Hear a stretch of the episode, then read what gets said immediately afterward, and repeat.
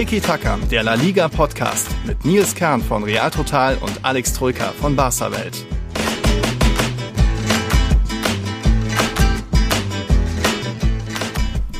Wie schön, dass ihr alle da seid. Herzlich willkommen zum Saisonabschluss bei Tiki Taka. Wir haben es mal wieder geschafft, 2020, 2021 die Saison. Es war einiges los, es gab einiges zu besprechen, am Ende auch einen verdienten Meister, dem wir gratuliert schon haben. Und in dieser Folge gibt es eben nochmal den großen Abschluss, unser Fazit auch für Barca und Real. Ähm, unsere Tiki Taka Awards werden mal wieder verteilt. Der beste Rookie der Saison, Trainer der Saison, natürlich über Überraschungen, Flops. Wir erstellen Team der Saison, also unsere Elf. Da haben wir ein paar Unterschiede, Alex und ich. Und auch beim Spieler der Saison am Ende der Folge könnte es spannend werden. Da dürft ihr euch drauf freuen, liebe Tiki-Taka-Zuhörer. Wir haben auch einen kleinen Gast später noch dabei. Da geht es dann im Barca-Blog ein bisschen darüber. Da dürft ihr äh, euch drauf freuen. Aber jetzt sage ich erstmal Servus, Alex. Servus, Nils. Halli, hallo Servus. zur letzten offiziellen La Liga-Episode hm, der Saisonabschluss ja. sozusagen, natürlich nicht der letzten Episode generell und natürlich nehmen wir auch den Sommer über nach äh, auf, bisschen EM, bisschen, ja, je nachdem wann sie dann weg ist, falls ob mm. wann Kuhmann weg sein wird, da mm. gibt es natürlich dann immer wieder Folgen, aber offizieller Abschluss der La Liga-Saison. Ja, offiziell. Man muss erstmal sagen, es war dann doch hier und da, wir sagen oft, ist der La Liga ein bisschen langweilig gewesen. Immerhin 2,5 Tore ist minimal über dem Schnitt vom, von der letzten Saison. 2,48 Tore waren es damals pro Partie. Aber jetzt der, auch der gestrige Abend hat ja gezeigt, dass La Liga doch ganz bunt ist. Wir hatten einen Supercopa-Sieger äh, aus Bilbao, einen alten Pokalsieger aus San Sebastian, einen neuen Pokalsieger aus Barcelona, Meister aus Madrid und jetzt auch noch einen Europa League-Sieger aus Villarreal. Also da ist doch, steckt doch einiges an Farbe in La Liga drin. Ist doch ganz spannend eigentlich. Ja, absolut geil. Wir müssen natürlich Villarreal zum Europa League-Sieg gratulieren. Ich hätte fast gedacht, du spielst vielleicht die Hymne ein. Aber Doch, wir wollten das nicht erneut machen. Die Atletico-Hymne. Ist, ja ist ja jetzt fast ein Klassiker. Genau, sonst wäre es ja ausgelutscht. Nee, auf jeden ja. Fall tolle, tolle Sache für La Liga, für Villarreal. Der erste europäische Titel überhaupt in der Vereinsgeschichte dieses ja eher kleinen Vereins. Gerade mal 50.000 Einwohner hat die Stadt Villarreal. Ach, süß. Also so ein Verein, der europäisch endlich einen Titel gewinnt und dann auch noch gegen das favorisierte Man United. Eine mhm. legendäre Nacht ähm, für Villarreal. Tolle Sache für den spanischen Fußball. Ja, und ich, ich weiß nicht, so viele Fingernägel hat man ja gar nicht beim Elfmeterschießen, wie viele Schützen es da gab und dann am Ende irgendwie 21 Treffen, auch ordentlich souverän teilweise, ja, und dann David de Gea nicht. Schon irre, aber sensationell für La Liga da. Ich glaube, das ist das erste Mal auch so ein bisschen in Spanien, dass sich irgendwie das ganze Land für einen Verein freut. Normal ist ja doch immer, gibt es verschiedene Lager, Barca, Real sowieso, aber irgendwie gefühlt zumindest hat irgendwie das ganze Land fast alle zumindest da Villarreal die Daumen gedrückt. Und umso schöner, dass dann auch bei den Feierlichkeiten Casola war dabei, äh, Bruno Soriano, der ja auch im vergangenen Sommer seine Karriere beendet hat. Also da viele schöne Geschichten und war auch irgendwo, ja, verdient hat es nicht keiner so wirklich den Sieg, weil ja doch die 120 Minuten ein bisschen langweilig waren, aber ist so in Ordnung, oder? Würdest du jetzt sagen, dass United das hätte machen müssen? Ja, ich, spielerisch war das Finale natürlich etwas äh, enttäuschend. Also Villarreal hat auch sehr defensiv agiert, sehr wenig nach vorne zustande gebracht. Ein Tor nach einem Standard, davor nur verteidigt und auch danach im Endeffekt ja nur noch verteidigt und mhm. Man United fiel überhaupt nichts ein. Die waren natürlich spielbestimmt, aber wirkliche Chancen hatten die ja auch nicht. Nee. Tor war ja auch Zufall, dieses abgefälschte Ping-Pong-Billard-Ding mhm. da.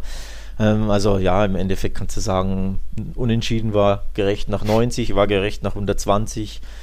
Verdient, puh, kann man so oder so mhm. sehen. Auf die Saison gesehen natürlich verdient. Ähm, denn Villarreal ist ungeschlagen gewesen, wenn ich mich nicht täusche. Ne? Ich meine. Ach, in der Europa League. In der Europa League waren sie, glaube ich, komplett ungeschlagen. Mhm. Auch wenn die Gegner jetzt nicht die tollsten waren. Mhm. Aber ja, unterm Strich eine absolute Willensleistung. Also verteidigt hat Villarreal klasse, muss man sagen. Ich fand Pau mhm. Torres super. Ähm, der ja. hat einen tollen Job gemacht. Raul Albiol da alles ja. rausgeköpft, gegrätscht, Kante. gebolzt. Eine richtige Kante, ja. genau. Ja, und man dachte, das Winterschießen endet nie. Also die, ganz ehrlich, die Elfmeterschützen waren natürlich gut, vor allem die VRL-Elfmeter waren teilweise sehr, sehr gut geschossen, aber die Torhüter, Leute, mhm. also viel schwächer kann man als Torhüter ja. gar nicht agieren. Das war schon wirklich sehr, sehr dürftig. Auch von Rulli, der ja den einen mhm. oder anderen hätte easy halten können, beispielsweise den von Luke Shaw, den muss er ja halten. Und Ja, auch das äh, kam De fast Gea, dran. ja, sehr chancenlos. Beim einen Ball war, glaube ich, dran, da hat er die Hand nicht richtig hinbekommen. Mhm. Also die Schützen waren gut, die Torhüter waren schlecht. Mit immerhin ja, positivem finalem Ausgang für Villarreal. Ja. Happy End da. Wir hatten ja schon in unserer kurzen Vorschau in unserer letzten Folge schon gesagt, es könnte auch ins Elfmeterschießen gehen und Elfmeter kann natürlich Villarreal, Stimmt. auch wenn natürlich. Gerard Moreno nur einmal antreten darf. Stimmt, wer, äh, jetzt kommt es mir erst. Wer das, wessen Prognose war das so ein bisschen? Wer hat da gesagt? Hm, vielleicht? Du hattest Elfmeterschießen gesagt. Ich habe vorher schon gesagt, Villarreal gewinnt das. Ach so, ach so. Ja, das wisst ihr jetzt hier wieder, die, die Lorbeeren Ja, um. jetzt steht's 50-50. Ja, ja, ja. Ich habe gesagt, ich glaube nicht dran, aber im Elfmeterschießen, das ist Mhm. ihre Chance. Ja. Ja. Also schöne Sache natürlich, ne, für Villarreal nach wie vor. Ich habe mich wirklich Ja. auch wirklich gefreut. Also Mhm. die, die Jubelszenen, das, da hatte ich eine kleine Gänsehaut, gebe ich ganz ehrlich zu. Und, und endlich mal wieder mit Fans im Start. Stimmt, ja, ja, Emotionen, ja. Das, das ist Fußball, das lebt und Ja. ist was los. Da hat man mal gesehen, welchen Unterschied selbst nur ja, 1000 Fans oder keine Ahnung, wie viele Mhm. Villarreal-Fans da mitgereist waren. Ich glaube, 11.000 waren es im Stadion oder so Ja, an Fans, keine sowas. Ahnung. Ein paar Villarreal-Fans, aber da siehst du mal, welche Unterschiede es war. Ist halt für die mitgereisten Fans ja eine unvergessliche Nacht. Ne? Die werden das ihr Leben Ja. lang nicht vergessen. Ja. Erster Titel der Vereinsgeschichte international. Wahnsinn. Mhm. Ich wollte vom Thema Elfmeter die Kurve kriegen zurück zu La Liga. Wir, wenn du dich erinnerst, wir hatten ja letzte Saison einen Rekord mit 149 Elfmetern, die da in der Saison vergeben wurden. Meinst du denn, das haben wir, das hat La Liga diese Saison geknackt oder sind wir eher drunter? Was, schätzt du? Äh, boah. Ja, triffst du mich unvorbereitet. Ich sag mal so, Villarreal hatte viele Elfmeter, denn Moreno hat ja zehn alleine verwandelt. Jo. Ähm, deinen Tweets zufolge hatte Real Madrid sehr, sehr wenig Elfmeter in der Saison, Mhm. also weniger als sonst.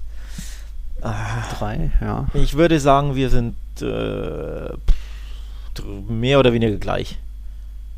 Ja, 149 waren es letzte Saison, diese Saison waren es 141, Ja, also ein bisschen drunter, aber es ist trotzdem der zweithöchste Wert in der Ja. La Liga-Geschichte, weil eben Villarreal hatte 13, Real Sociedad hatte 12, aber eben auch Real Cadiz hatten nur drei, ich glaube auch noch eine andere Mannschaft hatte drei, also das, es gab die einen Extreme mit sehr viel, die anderen Extreme mit eher wenig, aber das ist ja auch öfter mal Glücks- und Pechsache.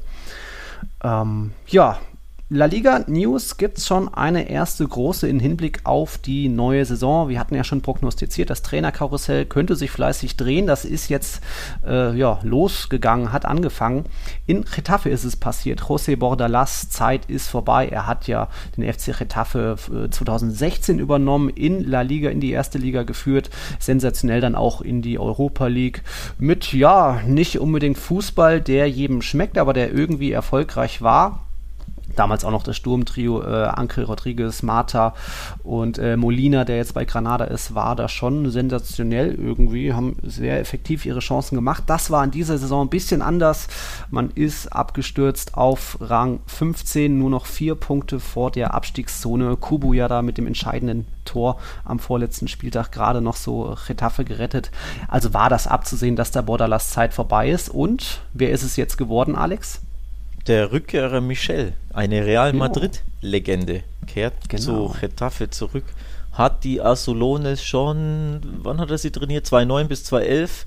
War dann unter anderem ähm, bei Sevilla, in Griechenland Olympiakos, Marseille hat er trainiert, Malaga eine Saison, eine Saison lang und dann war er zuletzt in äh, Mexiko bei UCAM, äh, Ja, den Pumas, Pumas. den Pumas, genau. Also ein bisschen Wandervogel in den letzten ja, zehn Jahren, kann man sagen. Ähm, der Ja. kehrt jetzt quasi zurück zu, zu Retafe und Bordalas steht vor einem Wechsel zu Valencia. Ja, stimmt. Ähm, der wird neuer Valencia-Coach, zumindest äh, deutet da alles darauf hin. Die Marker schreibt schon, dass es fix ist. Da muss wohl nur noch ja, Oh. der Vertrag Mhm. unterschrieben werden. Finde ich interessant. Wäre als Valencia nicht meine erste Wahl gewesen, denn Mhm. du hast es angesprochen, sein Fußball ist nicht unbedingt Feinkost. Ne? Mhm. Also Ja, in Getafe hast du natürlich auch nur bestimmte Werkzeuge, Ja, mit denen du klar, arbeiten aber- musst, aber ja, wird auf jeden Fall spannend. Aber auf jeden Fall Michel zurück, oder sein voller Name ist ja José Miguel González Martín del Campo. Spitzname Michel war bei Real Madrid eine Legende in den 80er, 90er Jahren, da auch bei seinem Abschied noch den Rasen geküsst, so Bilder, die in Erinnerung bleiben. Hat immer noch den Traum gehabt, mal Real Madrid zu trainieren. Das hat jetzt aus Mexiko hat man ihn da ein bisschen aus dem Fokus verloren. Jetzt ist er zurück in Getafe und die hat er eben damals schon vor dem Abstieg bewahrt und dann in der nächsten Saison auch in den UEFA-Pokal geführt. Ich glaube, das war dann gegen den FC Bayern, wo dann auch Delaret die rote Karte. War, ah, war das diese berühmte Saison von Retafe? Ich müsste, Also, war- also hatte ich, die Retafe-Saison habe ich in der Erinnerung, aber keine Ahnung, Mhm. wer der Coach war. Ähm, von daher, ja, auf jeden Fall spannend. Macht natürlich Sinn, ne, dass du jemanden holst, der ja Erfahrung hat im Verein, in La Liga auch. Ja. Ähm, der eine ganz gute Reputation zumindest hat, auch wenn er, wie gesagt, ein bisschen ein Wandervogel zuletzt war, weil häufig nur ein, zwei Saisons ausgehalten und dann wieder Mhm. weg gewesen.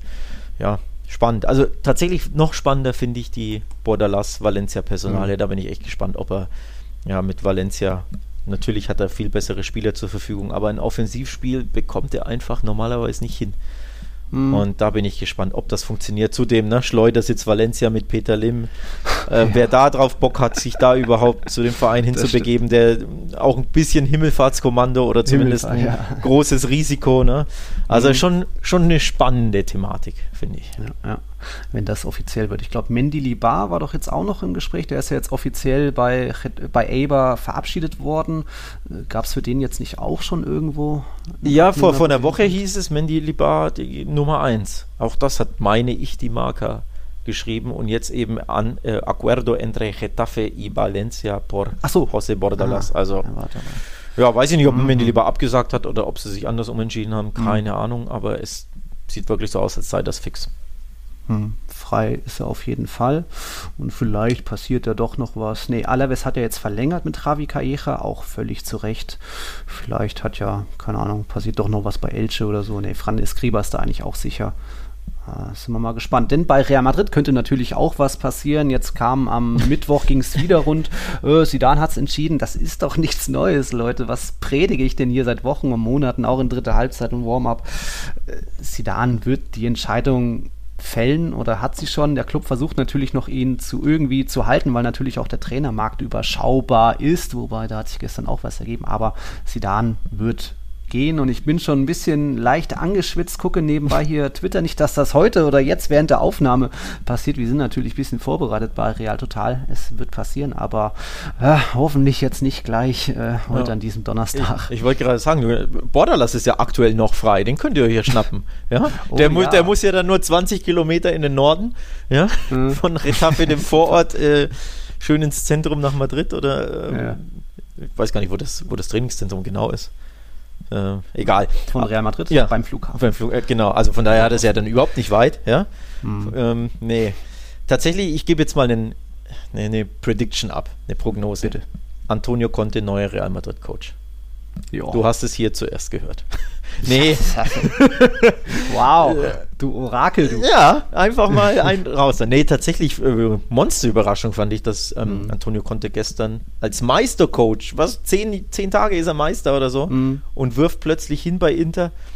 Mega überraschend für mich, aber ganz ehrlich, das machst du doch wirklich nur, wenn beispielsweise ne, du Hm.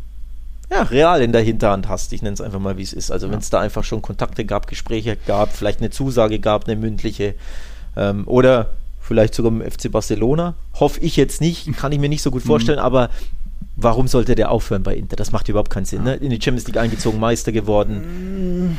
Da hat sich schon, schon was angebahnt, dass er mehr und mehr gezeigt hat, dass er unzufrieden ist. Es sieht eher nach Verkäufen als Zukäufen aus. Sie haben sich in der Champions League wieder blamiert, eigentlich im zweiten Jahr in Folge. Also er hat schon da was gefordert, aber Inter ist halt auch finanziell ziemlich angeschlagen und die Investoren müssen da eher verkaufen. Am Ende steht er da ohne Lukaku oder Hakimi in der neuen Saison da. Da hat er schon keinen Bock drauf gehabt und jetzt natürlich durch die Möglichkeit Real Madrid. Da sollte er ja schon möglicher Lopetegui-Nachfolger 2018 werden. Damals hat er noch gesagt, nee, auf einen fahrenden Zug will er nicht aufspringen. Wenn er eine Mannschaft übernimmt, dann mit Saisonvorbereitung und wirklich äh, zusammenarbeiten, erstmal seinen eigenen Kader zusammenstellen. Das finde ich auch richtig so. Es war trotzdem noch ein ja, ex exzentrischer, launiger Typ, der auch gerne mal hinschmeißt. Es war ja auch bei Italien so, Juventus, dass er da eher er die Entscheidung getroffen hat zu gehen. Äh, mal gucken, wie ob er bei Real Madrid die Kontinuität finden würde, aber er wäre jetzt auch mein absoluter Top-Kandidat. Jetzt Allegri sieht dann doch eher nach Juventus aus, zum Glück auch, und Raúl dann doch noch zu unerfahren, aber also, konnte, fände ich spannend. Top-Kandidat im Sinne von Wunschkandidat, also du hättest ihn gern oder du glaubst, er wird's? Ich glaube sehr, er wird's. Mein Wunsch wäre natürlich Pochettino, aber ja, der ja. ist halt nicht zu kriegen. Also weiß, ich, weiß ich tatsächlich nicht. Äh, vorhin gelesen, ähm, die Spurs wollen Poch zurückholen. Der oh, ja, Gott. also scheinbar gab es da schon Gespräche, weil irgendwie Aha keine Ahnung, ob da was dran ist oder nicht. Ah. Ne? Bin ja jetzt kein Paris-Insider, aber offenbar fühlt sich Potsch nicht ganz so wohl bei PSG. Und die Spurs versuchen ihn zurückzuholen und völlig aussichtslos scheint das nicht zu sein. Denn mhm. äh, The Athletic berichtet davon und die sind wirklich immer super, super gut informiert bei mhm. englischen Vereinen. Also wenn die über eine potenzielle mögliche Rückholaktion berichten, dann ist da irgendwo auch was dran und nicht reines mhm. Wunschdenken. Von daher bin ich gespannt. Also ganz aussichtslos wäre es wohl offenbar nicht. Und du weißt ja, hm. ich bin Potsch-Fan. Also als wenn ich hm. äh, Florentino Perez bin, gehe ich wirklich mit, fahre ich mit, fliege ich mit dem Blankoscheck nach äh, hm. Pun not intended, Blankoscheck nach Paris und sag Potsch hier, unterschreib mal. Alles andere kannst du dir aussuchen. Ah.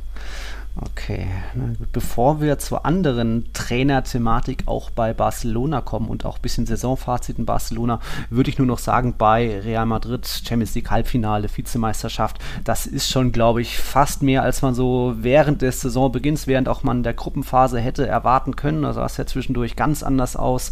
Deswegen geht, fällt für mich das Fazit eher positiv aus. Da auch Hinweis auf meinem YouTube-Kanal heute, Donnerstagmorgen, habe ich da ein neues Video hochgeladen, bisschen hinsichtlich Saisonfazit auch nochmal meine Kerngrade zu allen Spielern verteilt. Spieler des Jahres bei Real Madrid, das könnt ihr euch gern anschauen. Aber eigentlich bin ich eher im Reinen mit der Saison, weil sie da doch fast das Maximum rausgeholt hat, auch wenn trotzdem viele, viele Fehler passiert sind und ich auch nicht unbedingt einen Ödegard abgegeben hätte. Aber gut, ähm, man hat Hauptsache noch vor Barca abgeschlossen. Das ist dir wieder wichtig, ne? Das, das musst du einfach nochmal betonen. Ja. Wahnsinn. Ja, du kannst jetzt sagen, ihr habt den Pokal gewonnen, aber. Ja, eben, das ist doch Mehrwert, Alter. Ja? Mehrwert des Champions League Halbfinales. Es gibt ja halt nochmal 28 Millionen mit für Ja, okay, im Wortsinne von Werten. Ja, gut. Also tatsächlich. gut. Titellose Saison Real Madrid, mhm. Saison mit Titel FC Barcelona. Mehr sage ich dazu nicht. So. Gut. Gut. Gut. Das, Dann, das war's im Podcast. Wir haben. ja, das war's im Tiki-Taka. Das war's. Äh, äh, die Fronten sind verhärtet. ja, die könnten gegen Ende der Folge, dieser Folge, noch ein bisschen mehr verhärtet werden. Aber jetzt reden wir erst nochmal über Barca. Magst du denn unseren Gast mal hereinbitten und vorstellen? Ja, tatsächlich. Also, wir haben uns einen äh, Gast eingeladen, einen Special Guest. Denn Miguel Ortega, so heißt unser Gast, ist Supporter, ist Patreon-Supporter, unterstützt also unseren kleinen Podcast und er ist Fan des FC Barcelona seit langer, langer, langer, langer Zeit. Fährt auch immer wieder oder fliegt auswärts ähm, zu vielen Auswärtsspielen, also hier schön leidenschaftlich. Und wir dachten uns eben, warum laden wir ihn ein? Nicht nur, weil er sich bei Barca gut auskennt und weil er uns supportet, sondern auch, weil er einer unserer wenigen Super League-Supporter ist. Mhm. Also das ist ein, ähm, eine neue Kategorie, die wir vor, weiß ich gar nicht, einen Monat oder so ins Leben gerufen haben. Und ein Benefit eben, wenn ihr Super League Supporter werdet, ist, dass ihr in unserem Podcast mitmachen könnt. Also ihr könnt Gast in einer Episode sein und genau das hat Miguel eben geschafft, weil er Super League Supporter ist. Dementsprechend sage ich herzlich willkommen, Miguel. Hi Nils, hi Alex. Servus. Servus. Ja, schön, dass du Zeit hattest für uns. Ähm, schön, dass du Bock hattest auch. Also nicht jeder, muss ich noch kurz erklären, nicht jeder Super League Supporter muss im Podcast dabei sein. Natürlich nur die, die Bock haben, aber du hattest eben Bock und es macht natürlich Sinn, in der Rückschau auf den FC Barcelona sich ja einen weiteren Barca-Experten einzuladen. Also das hat einfach gepasst. Und wir sind gespannt, was so deine Meinung zur Barca-Saison ist. Ja, ich bin auch ähm, dankbar, dass ihr mich gefragt habt und bin da natürlich gerne dabei und teile meine Meinung mit euch zu den ja, zum aktuellen Chaos des FC Barcelona, sagen wir es mal so. Wir wollen dich natürlich zum einen nach deiner Meinung hören. Meine Meinung kennt ja eh schon jeder. Für mich war es eine okay Saison. Nils sagt, naja, die ist nicht so viel wert. Ich sehe das ein bisschen anders. Ähm, fand, ich fand es eine enorm schwere, schwere ähm, Saison für Ronald Kuhmann. Deswegen würde ich dich fragen, wie schätzt du die Saison von Barca ein? War es ein totaler Flop? Ist der Pokalsieg nur ein Trostpreis. Preis hat Kuman das Maximum rausgeholt. Wie schätzt du die Saison des FC Barcelona ein? Ich finde das äh, grundsätzlich eine nicht so einfach zu beantwortende Frage. Also ich glaube, wenn man uns am Anfang der Saison gesagt hätte, wir stehen am Ende der Saison bis drei Spieltage vor Schluss noch da und haben eine Chance, Meister zu werden und gewinnen den Pokal, hätte das, glaube ich, jeder Barcelona-Fan unterschrieben. Jetzt ist es natürlich so gewesen, dass wir dann eine Zeit lang eine Phase hatten mit, ich glaube, 20 Spielen ohne Niederlage. Die Erwartungen steigen natürlich bei den Fans und man vergisst dann auch immer ein Stück weit, was am Anfang der Saison war. Ich meine, Messi äh, keinen Bock gehabt, wollte eigentlich gehen, Suarez kurzfristig verkauft, die anderen Spieler kurzfristig verschenkt. Keine Neuzugänge außer Dest am letzten Spieltag. Ähm, Verletzungssorgen, Piquet fällt langfristig aus, Coutinho, äh, Ansu Fati bis heute nicht fit. Und ähm, dann schafft das der Trainer oder die Mannschaft ja trotzdem irgendwie wirklich erfolgreich zu spielen, in, ab Januar auch einigermaßen ansehnlich zu spielen. Und dann hat man halt trotzdem nach der, ja, nach der Nationalmannschaftspause, muss man ja ganz ehrlich sagen, ja, irgendwie ja. einen kompletten Einbruch, der auch so nicht zu erklären ist. Und ähm, klar ärgert es mich, also mich ärgert es maßlos, weil ich glaube, leichter mit diesem schwachen Kader Meister zu werden wie dieses Jahr, die Chance hast du nie mehr. Das gleiche gilt auch für Sevilla. Ja. Aber, ähm, Und für Real Madrid. Klar, auch für Madrid. Aber ich glaube, dass man mit nüchtern, mit ein bisschen Abstand betrachtet schon sagen muss, dass wir das Maximale rausgeholt haben und schon zufrieden sein können. Es ist nicht optimal gewesen, aber es hätte die Mannschaft dieses Jahr, glaube ich, deutlich schlechter treffen können. Ja, also würdest du tatsächlich dann folgerichtig, dein, wenn ich deine Worte richtig interpretiere, Kuman eine zweite Chance geben oder eine zweite Saison in dem Fall geben? Oder findest du, ja, er hat nicht das Maximum rausgeholt und Barca wäre besser aufgestellt, wenn sie einen neuen Coach im Sommer engagieren? Ich glaube, die Problematik, die unser Board hat, ist tatsächlich, dass es keinen besseren Coach auf dem Markt aktuell gibt. Ähm, die Auswahl, die es gibt, ist entweder beschränkt oder wirklich unrealistisch. Und noch dazu ähm, hat, ich glaube schon, dass Koman sehr viel oder das Maximal aus der Mannschaft herausgeholt hat. Ich, ähm, klar, er hat. Außer in Topspielen. Ja, das, das ist richtig. Ich meine, man muss aber auch dazu sagen, die Mannschaft, ich, ich kann es jetzt nicht genau sagen, aber ich glaube, wir haben ja dieses Jahr so viele Einsatzminuten für U23-Spieler wie in den letzten zehn Jahren zusammen. Mhm. Also wir haben ja wirklich einen Umbruch gestartet, der auch wirklich deutlich weiter ist als der von Real Madrid zum Beispiel. Ähm, auch aus ja. der Not heraus, muss man auch dazu sagen. Ähm, aber es war schon ein Stück weit auch erschreckend zu sehen, dass Koman dann in den letzten fünf, sechs Spielen überhaupt keinen Plan B mehr hatte. Also das war dann irgendwie schon auch ein bisschen lost. Mhm. Ähm, auf der anderen Seite sage ich, hätten wir im Dezember fünf, sechs Spiele mehr schlecht gespielt und schlechte Resultate eingefahren und hätten diese 20 Sieglos-Serie jetzt gehabt bis zum Ende der Saison, wären wir genauso nicht Meister geworden, hätten aber den Pokal gewonnen und die Leute, der letzte Eindruck, der bleibt, wäre, oh, Koman hat es geschafft, jetzt das Ruder rumzureißen. Und von daher, ich würde mir, glaube ich, schon wünschen, dass er die Saison startet, weil er halt mhm. einfach auch die Möglichkeit hat, eine anständige Vorbereitung zu machen, seine Lieblingsspieler zu kriegen. Und ähm, ja, die Vorbereitung im Sommer letztes Jahr, wie viel hatten wir denn? Zwei Wochen, drei Wochen?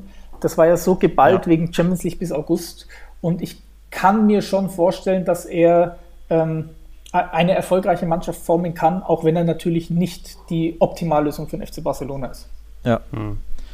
Ja, sehe ich tatsächlich ähnlich gute, viele gute Punkte, dass du sagst, Vorbereitung hat er nicht, er hatte einen Kader im Umbruch, er hatte einen Messi, der nicht mehr da sein wollte.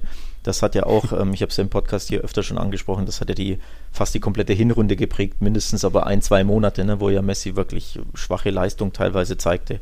Und hinten raus, als Messi eben ja, top war, hast du auch gesehen, was möglich ist. Also Kuman waren in vielerlei Hinsicht die, die Hände gebunden. Problem für ihn aus seiner Sicht oder aus Sicht von wegen, ob der Daumen ne, gesenkt wird oder gehoben wird in, äh, bezüglich seines Jobs, ist der letzte Eindruck ist halt schlecht.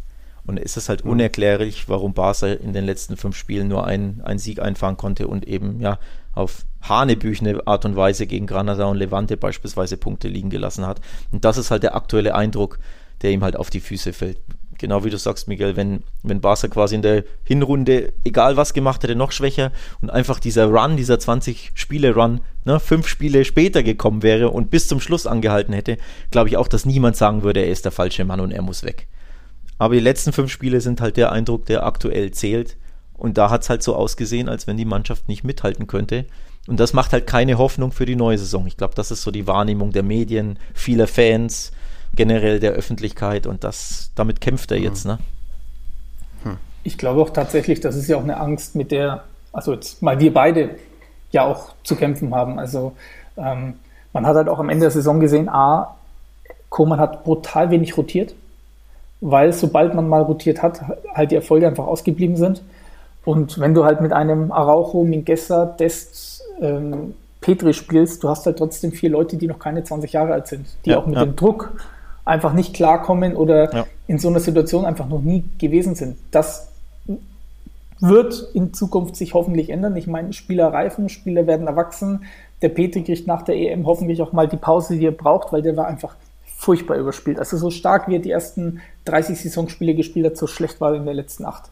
Aber auf der anderen Seite, du hast halt für ihn keine Alternative.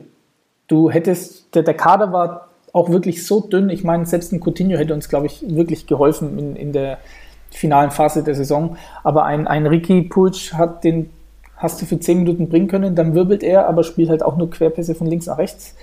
Pjanic, der hat sich ja selber mehr oder weniger ins Ausgeschossen.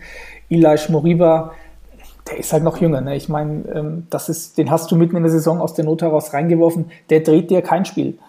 Und dann war es halt einfach schwierig. Aber ich glaube schon, dass wenn man da jetzt die vier, fünf Spieler, die jetzt ja gerade schon auf der Liste steht, holt, sich dann von ja, teuren Spielern, also gehaltsteuren Spielern verabschiedet und dann vielleicht wirklich noch zwei, drei Leute dazu holt, plus Spieler aus der B-Mannschaft, kann man schon einen Kader formen, der auch langfristig einfach attraktiven Fußball spielen kann. Ja. Gut, also ich höre da ganz klar raus, du gibst Kuma eine zweite Saison. Oder zumindest den Anfang der Saison. Und wenn es nicht läuft, entlässt du ihn im Winter. ich gebe ihm die Chance, ja. Also im Winter würde ich ihn nicht entlassen. Wahrscheinlich wäre meine Chance, die ich ihm gebe, so bis November, dass man dann noch die Möglichkeit hat, A, in der Champions League, falls es da am letzten Spieltag auf irgendwas ankommt, zu reagieren. Und B, um die Weihnachtszeit fängt ja dann es an, wirklich ernst zu werden. Also dann fangen wir ja auch an mit äh, Wintertransfers. Und dann bräuchtest du eigentlich schon den neuen, wenn es so weiter nicht funktioniert. Gut. Also du gibst ihm eine mhm. zweite Chance, bist aber nicht, selbst nicht happy und äh, legst das Brennglas in der ersten Hälfte der Saison ganz klar auf Kuman. Also auf Bewährung würde er bei dir trainieren. Weiß nicht, ob das so eine ja, ob das die besten äh, Bedingungen sind für einen Coach, ne? Der auch übrigens, unabhängig von dir natürlich, der einfach wissen würde, dass er auf Bewährung nur coacht, ne? Also Pressespiegel kannst du ja dann vorstellen und welchen Druck du hast und jede Niederlage, jedes Gegentor, jedes Unentschieden wird dann unter die Lupe genommen. Boah, das ist schon heftig. Also, wenn musst du ihm schon komplett das Vertrauen aussprechen oder du, wenn du das Vertrauen nicht hast, musst du einen neuen engagieren, fürchte ich. Und ob Laporta das Vertrauen hat, sei mal dahingestellt, ne? Denn zuletzt gab es ja ein Meeting ähm, zwischen Laporta, Vizepräsident äh, Juste, ähm, Sportchef Alemani und eben Kuhmann und es wurde keine Entscheidung getroffen. Ne? Also die Entscheidung, ob er geht oder bleibt, wurde vertagt. Das allein zeigt ja schon auf, Barca aktuell unter neuer Führung, ja, im Schlingerkurs. Also sie, sie sind sich selbst nicht sicher, was sie machen wollen. Sie hätten lieber einen neuen, aber sie finden keinen passenden. Das ist, die Bedingungen sind nicht so optimal für super Erfolge in der neuen Saison, würde ich mal sagen. Also ich, ähm, ganz kurz noch dazu, ich, ich würde ihm schon, also wenn er die Saison weitermacht, kriegt er schon das volle Vertrauen. Also das war jetzt vielleicht ein bisschen missverständlich. Ich sage einfach nur, wie viel, also grundsätzlich, auch wenn Madrid jetzt einen neuen Trainer holt, ich glaube, wenn der bis zum bis November auf Platz 10 liegt oder sowas, lässt man den nicht bis zum Winter oder Dezember oder Januar spielen. Also ich glaube auch tatsächlich, dass wenn Koman die Chance kriegt und den Kader kriegt, den er will, dass es nicht zur Debatte stehen wird, dass er im November entlassen werden könnte. Aber grundsätzlich ja, auch wie du es gerade gesagt hast, in den Medien. Ich glaube auch, dass bei Laporta oder bei dem, unser Direktiver grundsätzlich eine innere Zerrissenheit herrscht. Vor allem auch dadurch eben bedingt, weil es keine Alternative gibt auf dem Markt. Also wenn das, was in den Medien steht, stimmt, haben sie ihn ja um zwei Wochen mehr Bedenkzeit gebeten. Ähm, das zeigt ja schon, dass man eigentlich mit dieser Lösung nicht zu 100% glücklich oder, oder ähm, optimistisch ist. Ja. Mhm. Tja. Gut, schauen wir mal. Bleibt auf jeden Fall spannend der Sommer, ob er geht, Kuhmann, oder ob er bleiben darf. Barca ist sich unsicher. Es gibt genug Argumente für und wider. Ähm, ja, müssen wir einfach abwarten. Wir halten euch natürlich in unserem wunderschönen kleinen Podcast auf dem Laufenden. Ja, ich sag danke für deine Zeit, Miguel. Cool, dass du dabei warst. Schön, dass du Bock hattest. Und ähm, ja, nochmal an alle Hörer der Hinweis: Miguel ist Super League Patreon, also unterstützt uns. Deswegen hatte er die, ähm, das exklusive Recht, in diesem Podcast mitzuwirken. Also danke für deine Zeit, Miguel.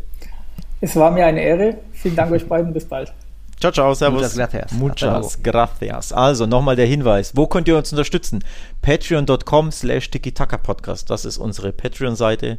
Da gibt es eben verschiedene Kategorien und die eine davon, Super League, bedeutet eben, wenn ihr Bock habt, könnt ihr auch mal Gast in, die, äh, in unserem Podcast werden. Wie gesagt, niemand wird gezwungen. Es gibt mittlerweile auch schon 90 Patrons. Wir haben jetzt oh. noch einen neuen bekommen. SSG Zorn. Das klingt nach irgendwie einem Fußballverein, der Sport- und Spaßgruppe aus Zorn oder so. Aber gut, sind wir mal gespannt, ja. wer du bist. Herzlich willkommen. 90 Patrons, sehr geil. Sehr geil, ja, sehr nice. Also wie gesagt, wer uns unterstützen will, da gibt es verschiedene Benefits. Einer davon ist tatsächlich als Super League ähm, Supporter Gast im Podcast zu werden, wenn ihr Bock drauf habt. Klickt euch da mal rein. Und ich würde sagen, Nils, wir machen, wir müssen uns ein bisschen erholen und machen einen kleinen Break.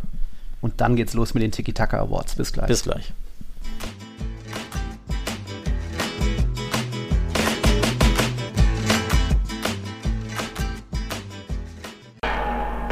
Bum,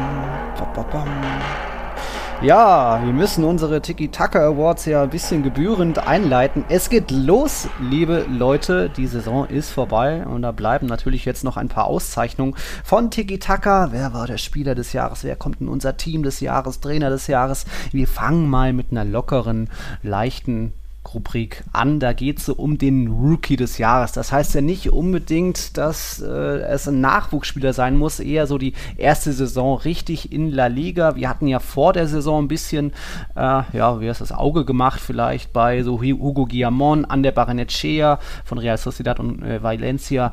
Die sind mir jetzt nicht so im Gedächtnis geblieben. Die haben schon einige Einsätze gehabt, aber dann im Endeffekt auch ja, nicht so prägend gewesen. Auch Brian Hill, finde ich, war jetzt nicht so der Alleskönner bei Aber. Natürlich trotzdem sieben Torbeteiligungen beim, beim Tabellenletzten ist schon ordentlich, aber irgendwie habe ich mir bei ihm auch noch ein bisschen mehr erwartet. Ich kann mir vorstellen, wen du hast als Kandidaten. Ich ja. glaube ich, einen anderen. Fang du ruhig da, mal da, an. Bin ich, da bin ich direkt schon sauer. Ja? ich hätte gedacht, zumindest in diesem, bei diesem Award, in dieser Award-Kategorie sind wir direkt eine Meinung, aber wenn du schon so ankündigst, weiß ich, dass du definitiv nicht meinen Spieler hast. Denn meine, ich glaube, wir können schon deinen. Meiner ist, liegt ja auf der Hand. Ja. Natürlich Petri vom FC Barcelona. Hallo, wie kann man denn da mhm. anderer Meinung sein? Ich bin tatsächlich ja. überrascht und gespannt, wen du nennst, denn ad hoc fällt mir kein anderer ein. Also auch unabhängig von jeglicher Barca-Brille mhm. oder so. Ne? Mir ja. fiel keiner ein. Sonst. Es deswegen habe ich gesagt, es muss nicht unbedingt ein Nachwuchsspieler sein, denn Petri hat eine sensationelle erste Saison mit seinen 18 Jährchen. Wie, wie reif er schon spielt, wie erwachsen. Jede Entscheidung ist eigentlich, trifft er das Richtige und einfach sehr sicher, auch mutig, riskant. Ähm, ich glaube, man kann sich schon auf ihn einigen. Ich, mir ist aber noch jemand eingefallen, der ähm, ja, mit zwar 24 Jahren, eigentlich ist es seine zweite Saison in der Liga, hat letztes Jahr schon drei Einsätze gehabt, da noch für einen anderen Club, aber jetzt eben auch 14 Torbeteiligungen, äh, im Schnitt alle 150 Minuten. Äh, zum Vergleich, Petri kommt nur alle 400 Minuten auf eine Torbeteiligung, ist ja auch nicht unbedingt sein Job. Ähm, ich fand ihn im Frühjahr sensationell. Er hat auch bei beiden Spielen gegen Atletico kam er zu einer Torbeteiligung. Ähm, nur drei Spieler in der Liga haben generell mehr Vorlagen, also ist für mich Jorge de Frutos von Udi Levante ja. da auch ein Kandidat, der auch einfach voll eingeschlagen ist in dieser Saison. Hat eine tolle Saison gespielt tatsächlich. Ich hatte ihn jetzt nicht als Rookie auf dem Schirm. Ja, ähm, das ist jetzt das ist genau, also äh, wirklich mhm. eine Monster. Wir haben uns ja hier auch in dem Podcast schon positiv über ihn geäußert. Den fruchtigen, der Frutos. Ja? ich muss es einfach immer wieder betonen, weil es mir so, so, gut gefällt. Ähm, nee, hat eine Bombensaison gespielt, mhm. äh, muss ich echt sagen. Als ich über mein Team der Saison nachgedacht habe oder es äh, entworfen habe, habe ich sogar über ihn nachgedacht, ganz kurz, weil ich ihn mhm. wirklich stark fand. Also auch ja. Barca hat er, glaube ich, genervt. Da kann mich erinnern, da hat er für, für Wirbel, ein bisschen für Wirbel gesorgt. Also ein klasse Saison für Levante natürlich ja, auch immer schwer da überhaupt zu glänzen ne, als Offensivspieler in so einer kleinen Mannschaft mit überschaubarem Budget. Nee, tolle Saison, aber ich will ganz klar Petri, denn ich finde es krass. Also der, er ist 17, kommt aus der zweiten Liga, wechselt dann zum FC Barcelona und wird direkt Stamm unverzichtbar. Ich glaube, die meisten Spiele auf dem Feld sogar. Uh, ja, wie bei Barca jetzt. Oder ja, ich meine, hat er nicht die meisten La Liga Er hat 37, das ist schon äh, ziemlich ordentlich. Ja, Messi ja. hat ja zum, gut, am Ende hatten gegen nee, Elbach. dreimal gefehlt. Messi hat dreimal gefehlt. Ja, Messi hat dreimal ja, gefehlt. Genau deswegen meine ich ja. Ich meine, er hat unterm Strich, also ich habe es jetzt nicht nachgesehen, muss ich zugeben. Schande über mein Haupt. Aber ja, also um es abzuschließen, hätte ich so nicht gedacht, dass er sich A so schnell etabliert B, mhm. ja, Stammspieler überhaupt wird und C, er spielt ja wirklich wie ein, weiß ich nicht, abgeklärter 25, 26, 27-Jähriger, ne? wie, wie ruhig er am Ball ist. Also klar, Assists, Tore sind eher nicht so seine Sache bisher. Da kann er definitiv im Torabschluss, kann er noch an sich arbeiten, aber einfach mit dieser Ruhe, Gelassenheit, mhm. Abgezocktheit, die er spielt, Pressing-resistent. Also mich hat er wirklich beeindruckt und überrascht und für mich deswegen ja ganz, ganz klar der Rookie of the Year geht schon in Ordnung, aber De Fluto ist da eine gute Silbermedaille. Ja, finde ich Wie gesagt, schon. Er war auch als Joker super effektiv, auch von Beginn an. Hatte zwar eben letzte Saison schon drei Einsätze für Real Valladolid, das war auch so eine Fail-Leihe von Real Madrid, aber jetzt diese Saison ist da sein Stern aufgegangen. Mal gucken, vielleicht kommt er ja sogar zurück zu Real Madrid. Auf jeden Fall hat er das Potenzial, da zumindest europäisch ist, zu spielen. Ist der nur geliehen? Ich meine, der wäre gekauft worden. Nee, ist, ist schon verkauft, aber. Ach so, Wunschdenken von dir. Okay. Ja, ein bisschen natürlich. Okay. Gut. Ähm, mal gucken, ob, ob Levante ihn halten kann, denn wie gesagt, nur Tabellenplatz 14, nicht unbedingt Stammplatz auch. Das wären so unsere Kandidaten. Und wie gesagt, Baranechea, Guillamon, Brian Gil hm, hatten noch ein bisschen mehr Luft nach oben. Bueno, dann geht's weiter mit dem Trainer der Saison. Das war ja, oder ich muss noch kurz sagen, letztes Jahr Rookie der Saison, da hatten wir Ansu Fati und Lukas Ocampos. Ocampos war es ja die erste Saison in der Liga. Fati natürlich auch sensationell. Beim Trainer der Saison, da hatten wir letztes Jahr uns eigentlich auf Diego Martinez vom FC Granada geeinigt, auch Sinedin Zidane eigentlich, äh, was der da mit Real Madrid angestellt hat, zur Meisterschaft geführt. Und ich glaube, dieses Jahr führt gar kein Weg vorbei am Cholo, oder? Tja, den hätte ich Tja. jetzt fast übersehen. weil er zu, weil es zu offensichtlich war. Ja. Ähm, na, natürlich, wenn du Meister wirst äh, ja. und diese Monster-Hinrunde äh, hinlegst, ja, bist du Trainer der Saison. Also wenn du Meister wirst vor Real und Barca, muss ich dazu sagen. Ne? Mit Barca und Real Meister werden ist jetzt nicht immer die allergrößte Glanzleistung, weil es einfach, äh, ja, fast schon Automatismus ist. Also musst du ja werden, sonst enttäuschst du aber mit Atletico vor den beiden zu landen, auch wenn beide natürlich eine schwere Saison hatten, ne? Barca wegen Umbruch und mhm. interne Querelen, Bartomeo, Präsident, dies, das, haben wir alles thematisiert. Und Real eben hauptsächlich, meiner Meinung nach, wegen der Verle monströsen Verletzungsmisere, die wirklich mhm. Wahnsinn war. Also schwere Saison für die beiden Haupt, äh, für die beiden Großkopferten, aber nichtsdestotrotz mit Atleti Meister werden und auch noch hochverdient. Wie viel waren es am Ende? 20 Spieltage oder plus minus auf Platz 1? Also tolle Leistung und ja, Cholo ist da die offensichtliche Wahl. Ich habe aber noch einen zweiten im Petto, dem ich die oh. Silbermedaille geben möchte. Pellegrini? Nee, Javi nee. Kalecha. Wir haben uns, wir haben ihn hier gelobt. Er hat natürlich nicht so viele Spiele auf dem Buckel, nur neun hm. Spiele. Für Deportivo Alaves wurde er da also geholt, um sie zu retten, hat das geschafft mit einer grandiosen Ausbeute. Ich meine, von wie viel waren es? Zehn oder neun Spielen nur zwei verloren. Also mhm. absolut sicher ähm, Deportivo Alaves dann vor dem Abstieg gerettet und Punkteausbeute ist enorm stark. 1,67 Punkte holt er im Schnitt zum Vergleich. Das ist der Punkteschnitt, den Villarreal und Betis haben in der Saison. Also die Coaches ja, von Villarreal und Betis, die in der Europa League spielen oder ne, 5., 6., 7. Willen, also ich glaube auch ähm, Real Sociedad hat plus minus so einen Punkteschnitt. Sprich, das ist ein Punkteschnitt eines Europa League-Teilnehmers. Den Calleja mit Deportivo Alaves dem Abstiegskandidaten ähm, hingelegt hat, die ja wirklich, bevor er kam, ja, auch unser Abstiegskandidat fast schon Nummer 1 waren oder Nummer 1b, denn da sah es ja wirklich grausam aus. Ja, der Kader ist halt eigentlich noch ganz gut. Also sie haben halt die PS gar nicht auf die Straße bekommen und Calleja da wirklich guten Job gemacht, was er ja auch schon beim FC Villarreal vergangene Saison hatte. Also schön, dass er da zurück ist, dass dann auch jetzt direkt mit ihm verlängert wurde. Und ja, nur Simeone, Sidan, Kuman, Lopetegui einen besseren Punkteschnitt. Eigentlich auch noch Bordo González, aber das waren halt auch nur ja, die zählt ja nicht, ne? Spiele. Ja, der Interimstrainer, die alte Legende zum neunten Mal. Ja, Calleja ist schon auch ganz gut, aber es waren dann doch nur neun Spiele und auf die Saison betrachtet natürlich Simeone. Wobei äh, die Meistersaison jetzt ist nicht so gut wie die von 13-14. Damals gab es noch vier Pünktchen mehr, also Atletico war schon richtig gut, aber haben eben auch zwölf Spiele verpatzt. Ja, aber die Konkurrenz halt noch häufiger gepatzt, also Cholo ist da auch der Rey bei Tiki Taka. Ich habe noch eine geteilte Bronzemedaille oder eine Honorable Mention sozusagen. Lopetegui mhm. finde ich tolle Saison gespielt mit, mit Sevilla, aber am Ende Vierter werden ist halt die Norm, ne? Also Sevilla wenn die nicht Vierter wären, wer dann? Plus 16 Spiele, nee, 14 Spiele nicht gewonnen, ist schon auch ein bisschen viel. Deswegen Lopetegui vielleicht auf dem Treppchen, aber nicht ganz oben für mich. Und trotzdem ist es Rekordsaison bei Sevilla. Und genau, genau. Punkte, 24 Siege gab es noch. Genau, nicht. das wollte ich auch ansprechen. Ähm, wenn du es ne, im Nachhinein, ja, Vierter, kein Pokal gewonnen, ist die Norm, aber Rekordsaison. Also ähm, absolut eine, eine, tolle Leistung von Lopetegui, hat mich da wirklich ähm, positiv überrascht. Deswegen ja, möchte ich Lopetegui da nochmal ähm, ansprechen. Das ist so, ja, vielleicht mein, meine, meine, äh, wie heißt's, äh, Bronzemedaille.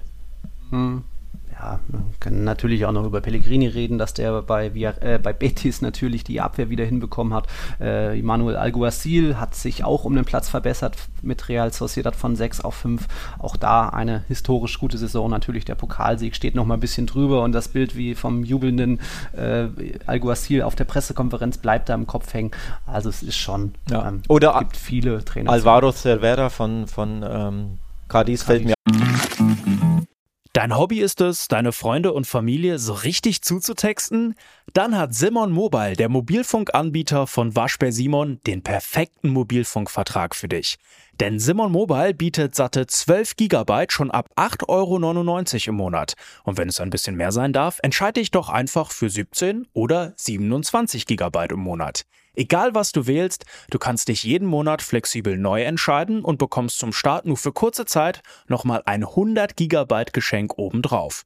Kündigen oder einfach mal eine Pause einlegen geht bei Simon Mobile ebenfalls monatlich ganz flexibel. Und das ist noch nicht alles. Gibst du auf simonmobile.de oder in der App den Code Podcast5 beim Vertragsabschluss ein, gibt es nochmal jeden Monat 5 GB zusätzlich on top. Nochmal der Code Podcast5 die 5 als Zahl geschrieben. Das Angebot ist nur bis zum 5. Juni 2024 gültig, also worauf wartest du? Alle weiteren Infos gibt's auf simon.link slash podcast. Auch ein, die ja. fast nie was mit dem Abstieg zu tun hatten. Barca äh, geärgert, Real Madrid geärgert mhm. und geschlagen. Am Ende elf Siege ja. geholt und elf Unentschieden, also 22 Spiele von 38 nicht verloren. Platz 12, auch eine grandiose Leistung. Also mhm. der ist bei mir auch so quasi, ja, drittplatzierter, geteilter Dritter mit Lopetegui. Ja, das passt. Ja, nächste Kategorie wird dann schon ein bisschen schwieriger, ein bisschen bunter. Ähm, Tor der Saison. Da hatten wir letztes Jahr eben zwei klare Kandidaten. Äh, erster Spieltag Adudis, dieser Seitfallzieher gegen Barca, auch noch letzte Minute und zum Sieg perfekt. Dann diese ein Tor, was man so noch nie gesehen haben von Luis Suarez mit der Hacke irgendwie Rabona-mäßig Aufsetzer ins Tor. Das war spektakulär. Da gehen in dieser Saison, es gab natürlich viele schicke Golazos, gehen mir so ein bisschen die Kandidaten die klaren Kandidaten aus. Es gab mal so ein, ein schickes Solo von Nabil Fekir an der Mittellinie gegen Levante gestartet, dann vier, fünf Gegenspielern vorbei, dann auch noch den, den Torhüter getunnelt. Das war ganz schick. Ähm, Arambari vom FC Retafe hat mal so aus 30 Metern äh, gegen Valencia das Ding einfach rein torpediert. Das war eine richtige Rakete. Rafa Mir, wenn der getroffen hat, das sah auch immer ganz schick aus. Der hat auch mal mit Gewalt, aber auch mal so ein, zwei Lupfertürchen ja, gehabt. Äh, Rafa Mir bekommt meinen Fehlschuss der Saison. Uh. Falls du dich erinnerst, im äh, Camp Nou dieses, wo er den Ball auf der Torlinie mit der Brust ins Tor mm. buxieren will und ihn über die Latte hebt, anstatt ihn einfach runter zu köpfen, will er ihn ja. ins Tor stoppen und irgendwie springt ja, der Ball sehr seltsam übers Tor und er stand halt auf der Torlinie. Also das ist mein Fail of the Season, ja. mein Fehlschuss of the Season. Tor of the Season habe ich so ein offensichtliches Monster-Golasso, habe ich ad hoc fällt mir auch keins ein. Also es gab viele schöne Tore, aber wie du schon auch sagst, dieses herausstechende War-Monster-Tor, daran erinnere ich mich auf jeden Fall. Das habe ich irgendwie nicht mehr parat. Deswegen wähle ich ein besonderes Tor, das vielleicht nicht schön war, weil es war nur ein schnöder Elfmeter, aber ein ganz besonderer Elfmeter. Dimitrovic, mhm. der Torhüter von Eibar, der seinen Elfmeter versenkt hat gegen Jan Oblak. Das ist für ja. mich aufgrund dieser Besonderheit, dass sein Torhüter gegen den Torhüter antritt, das ist mein Tor der Saison. Ja, am Ende hat es ja leider nicht zum Sieg gereicht. Da ging ja. es dann noch ein 2 aus Suarez Doppelpack noch. Das war spektakulär. Da kann ich noch einen draufsetzen sogar. Es gab ja noch einen Torhüter Golasso dann in dem Fall, was dann auch einen Punkt bedeutet hat. Sevilla hat ja lange 0-1 zurückgelegen, ja. am Ende noch 1-1, weil Bono sich da im Strafraum hochgeschraubt hat stimmt. und dann auch er noch getroffen hat. Also da, glaube ich, kann man sagen, die Torhüter in diesen, genau. dieser Saison besonders gefährlich. Ähm, ja, finde ich beide schön. Also ich nehme das eine Torhüter-Tor, du das andere. Ich finde dieser absolut beide verdient. Dieser Shootout, den finde ich halt geil, ne? wenn Torhüter gegen mhm. Torhüter beim Elfmeter antritt. Hatten wir ja, beim Villarreal jetzt auch ja, beim genau. Elfmeterschießen. Genau. Das ist einfach was Besonderes und in einem Spiel ist das so selten. Äh, Hans-Jörg Butt hat das ja immer mal gemacht Butt, damals. Dann wurde es fast schon mhm. langweilig, weil es gewöhnlich war und seitdem. Und wurde dann von Mike Hanke noch überlupft. Ja, stimmt. Aber seitdem kommt das ja irgendwie gefühlt gar nicht mehr vor, dass Torhüter antreten. Also ja, ich habe das ein bisschen vermisst, ich fand es geil, hat mich unerwartet mhm. getroffen, deswegen wähle ich Dimitrovic, weil es so besonders war für mich. Und dann Oblak auch noch, der ne, alles andere als schlechte Torhüter da. Den auch bezwingen, ja. muss auch erstmal schaffen. Ja, ja, das stimmt. Honorable Mentions gibt es noch ein paar, was ich so äh, noch rausgefunden hatte. Es gab gegen Osasuna so einen Griesmann-Volley aus 20 Metern. Ich glaube, den hat er so Dropkick-mäßig Nike schweißt. Auch Benzema im zweiten Klassiko da mit der Hacke äh, Testegen überlistet. Also gab schon viele schicke Dinger. Äh, Suarez hat einen Freistoß reingeknallt. Jedes zweite Tor von Messi ist natürlich immer noch ein Golasso, äh, egal ob Freistoß oder ja, einfach mal aus 20 Metern kurzer Antritt und dann in den Winkel reingehauen. Nur eben so diese Dinge, die richtig äh, herausstechen, haben so ein bisschen gefehlt, aber dann sind es eben zwei Torhüter, die das Tor der Saison erzielt haben. Okay, nächste Kategorie wäre Überraschung der Saison, sowohl Spieler als auch Club. Bei den Clubs hat man letztes Jahr Granada, logisch als Aufsteiger es äh, in die Europa League zu schaffen, Wahnsinn mit dem kleinen Kader. Auch Real Sociedad da mit frischem, schnellen, jungen Fußball eigentlich uns alle ein bisschen überrascht. Uh, in diesem Jahr, ja, was ist da jetzt eine Überraschung? Mein Betis Kader ist ja natürlich ein Europa League Anwärter. Die sind letztes Jahr dann nur, was waren es, Platz 15 gewesen. Ähm, dass Pellegrini die da hinbekommen hat, ist gut, aber jetzt eigentlich auch keine große Überraschung. Nee. Also der Club muss schon da irgendwo hin. Ja, 6, ja 7, ist, auch, ist auch der Anspruch, ähm, also ist ja. auch schon letztes Jahr gewesen, der mhm. Anspruch ähm, von ihnen und der Ruby da, ne? Sechster, siebter, achter, irgendwie sowas zu werden. Von daher einfach nur soll erfüllt plus 21 von 38 Spielen nicht gewonnen, Torverhältnis von mm. 0, 50 zu 50. Deswegen ist so berauschend war es nicht. Natürlich eine tolle Sache, dass sie wieder in Europa dabei sind, klar. Aber ja, mit dem Kader, wenn du den anguckst, und das ist auch der Anspruch des Vereins. Deswegen für mm. mich keine positive Überraschung. Mm. Ich weiß auch gar nicht, wo ich sie am Ende hingetippt habe, um ehrlich zu sein. Bin mir jetzt gerade nicht sicher, aber auf jeden Fall ja. Für mich nicht genug. Für mich nicht genug. Auch Sevilla ne, hat überrascht, dass sie im Titelrennen dann mit dabei waren. Aber so ein bisschen lag das ja eher, dass Real Barca und Atletico da geschwächelt haben in den letzten, mhm. was waren es, zwei Monaten. Von daher reicht mir das für Sevilla auch nicht so richtig. Hm, ich tue mich schwer, tatsächlich eine, eine ja. positive Überraschung der Saison, ähm, zumindest einen Verein zu wählen, um ehrlich zu sein ja, Cardis würde ich jetzt auch nicht überschwänglich loben. Natürlich, als Aussteiger auf Platz 12 abzuschließen, ist schon stark, aber die sind halt auch sehr minimalistisch, äh, sehr passiv mit was 15% Ballbesitz teilweise. Da gibt es gar nicht so viel zu loben. Die haben halt ihre eine Spielart und Weise und das klappt mal gegen Barca, gegen Real, aber vielleicht ist das, geht das im nächsten, in der nächsten Saison auch schief, dann ist es entschlüsselt und jeder weiß, wie man gegen die spielen muss und die müssen dann äh, direkt wieder absteigen. Also würde ich jetzt auch nicht sagen, dass Cadiz da die große Überraschung ist, aber irgendwas müssen wir ja nehmen. Hm, ja. Celta war jetzt auch, hatte auch nur eine gute Phase so. Ja, musste äh, fast wieder Atletico wählen, weil man sagen kann, ja. ja, von uns hat die keiner getippt als Meister. Ich hab's, ich hab's immerhin auf Platz 2 ja, genau, verbessert getippt. Klar, aber ähm, also mhm. Ist halt auch im Endeffekt ein Platz besser, als man es erwarten konnte oder maximal mhm. zwei. Mhm. Ne? So.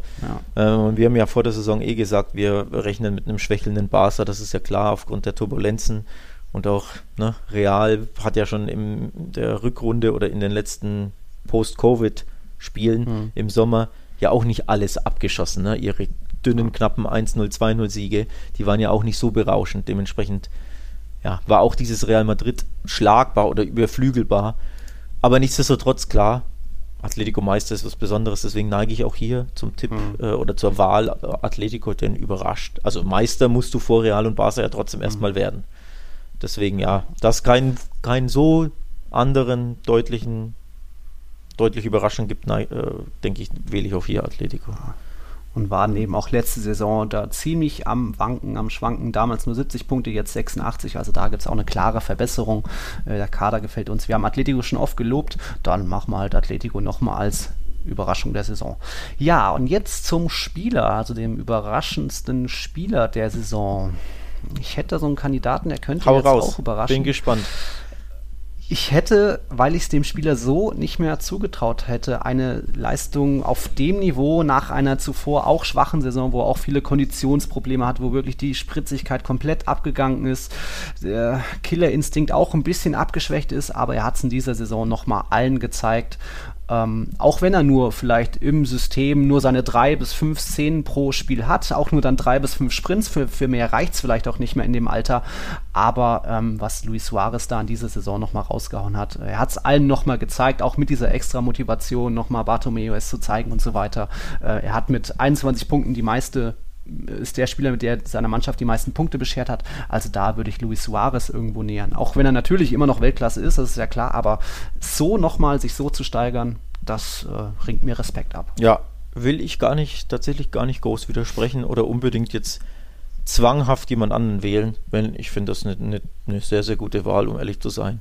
Ähm, ich neige auch da aber dann sind wir beim Thema Rookie, ne? Überraschung für mich natürlich Pedri, weil er mich überrascht hat und wahrscheinlich die mhm. ganze Welt überrascht hat, dass er Stammspieler wird.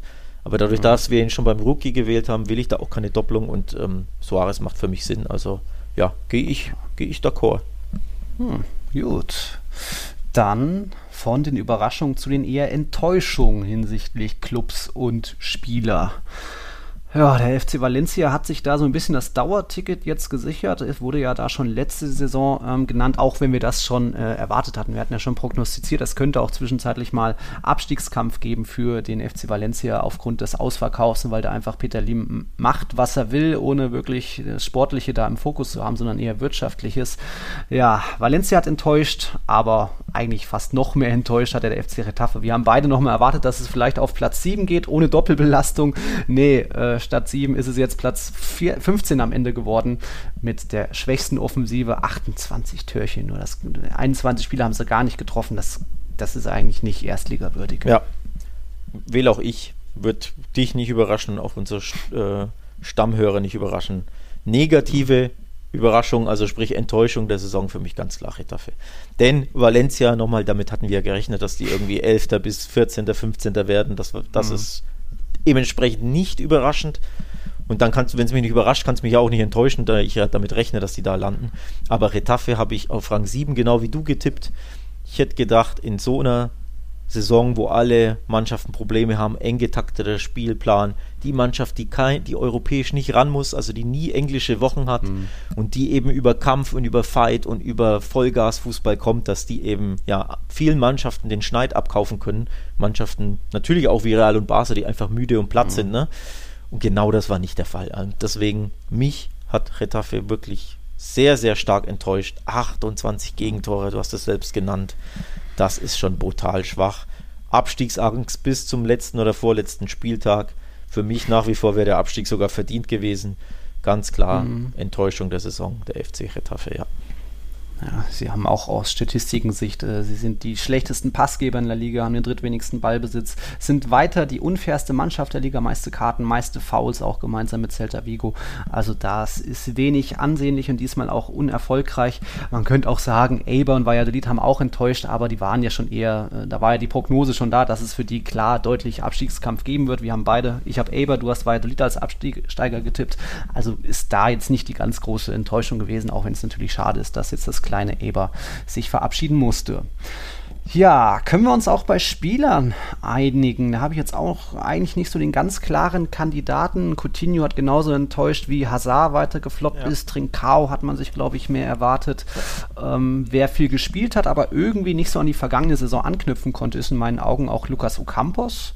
Hm. Irgendwie, das war überschaubar, war dann auch bei Elfmetern ein bisschen schlampig. Hm, also das, ich hm. fürchte, für dich, fürchte ich, ich schwanke zwischen zwei Madridistas. Der eine ist tatsächlich Sergio Ramos. Mm, ähm, ja. Aber natürlich, Verletzungsprobleme ist ja immer so eine Sache. Du, da kannst du mm. ja dem Spieler nur bedingt Vorwürfe machen. Klar, vielleicht hat er sich ne, äh, schlecht vorbereitet, ja. schlecht ernährt, was weiß ich, äh, schlecht trainiert mm. oder ne, seine, seine Physio-Sessions nicht gut gemacht. Das ist schwer zu, be äh, ähm, ja, zu bewerten. Nichtsdestotrotz, wer in der Rückrunde zweimal spielt im Endeffekt und dann aus mhm. dieser Verletzung aufgrund seiner Gier, diese, ne, wir haben es in der letzten Folge angesprochen, sein, seine Nationalmannschaftsrekord zu schnappen, das ist für mich dann enttäuschend. Das war eine Fehleinschätzung von ihm. Da hat er mhm. sich äh, über die Mannschaft, über Real Madrid gestellt. Damit ja. bezahlt er, dass er eben auch nicht bei der EM dabei ist. Deswegen für mich ja da einfach enttäuschend, was Ramos geleistet hat da oder generell gemacht hat und dementsprechend auch geleistet hat in der Saison. Und der andere ist natürlich Eden Hazard der erneut wieder immer verletzt ist. Und was hat er gemacht? Ein Türchen? Zwei? Ich weiß es gar nicht. Also es ist ja. Saisonübergreifend vier Tore und ein ja, Vorher. Es ist einmal wurde halt angeschossen. Abstrus ja. schwach. Und deswegen geteilter erster Platz, die beiden für mich.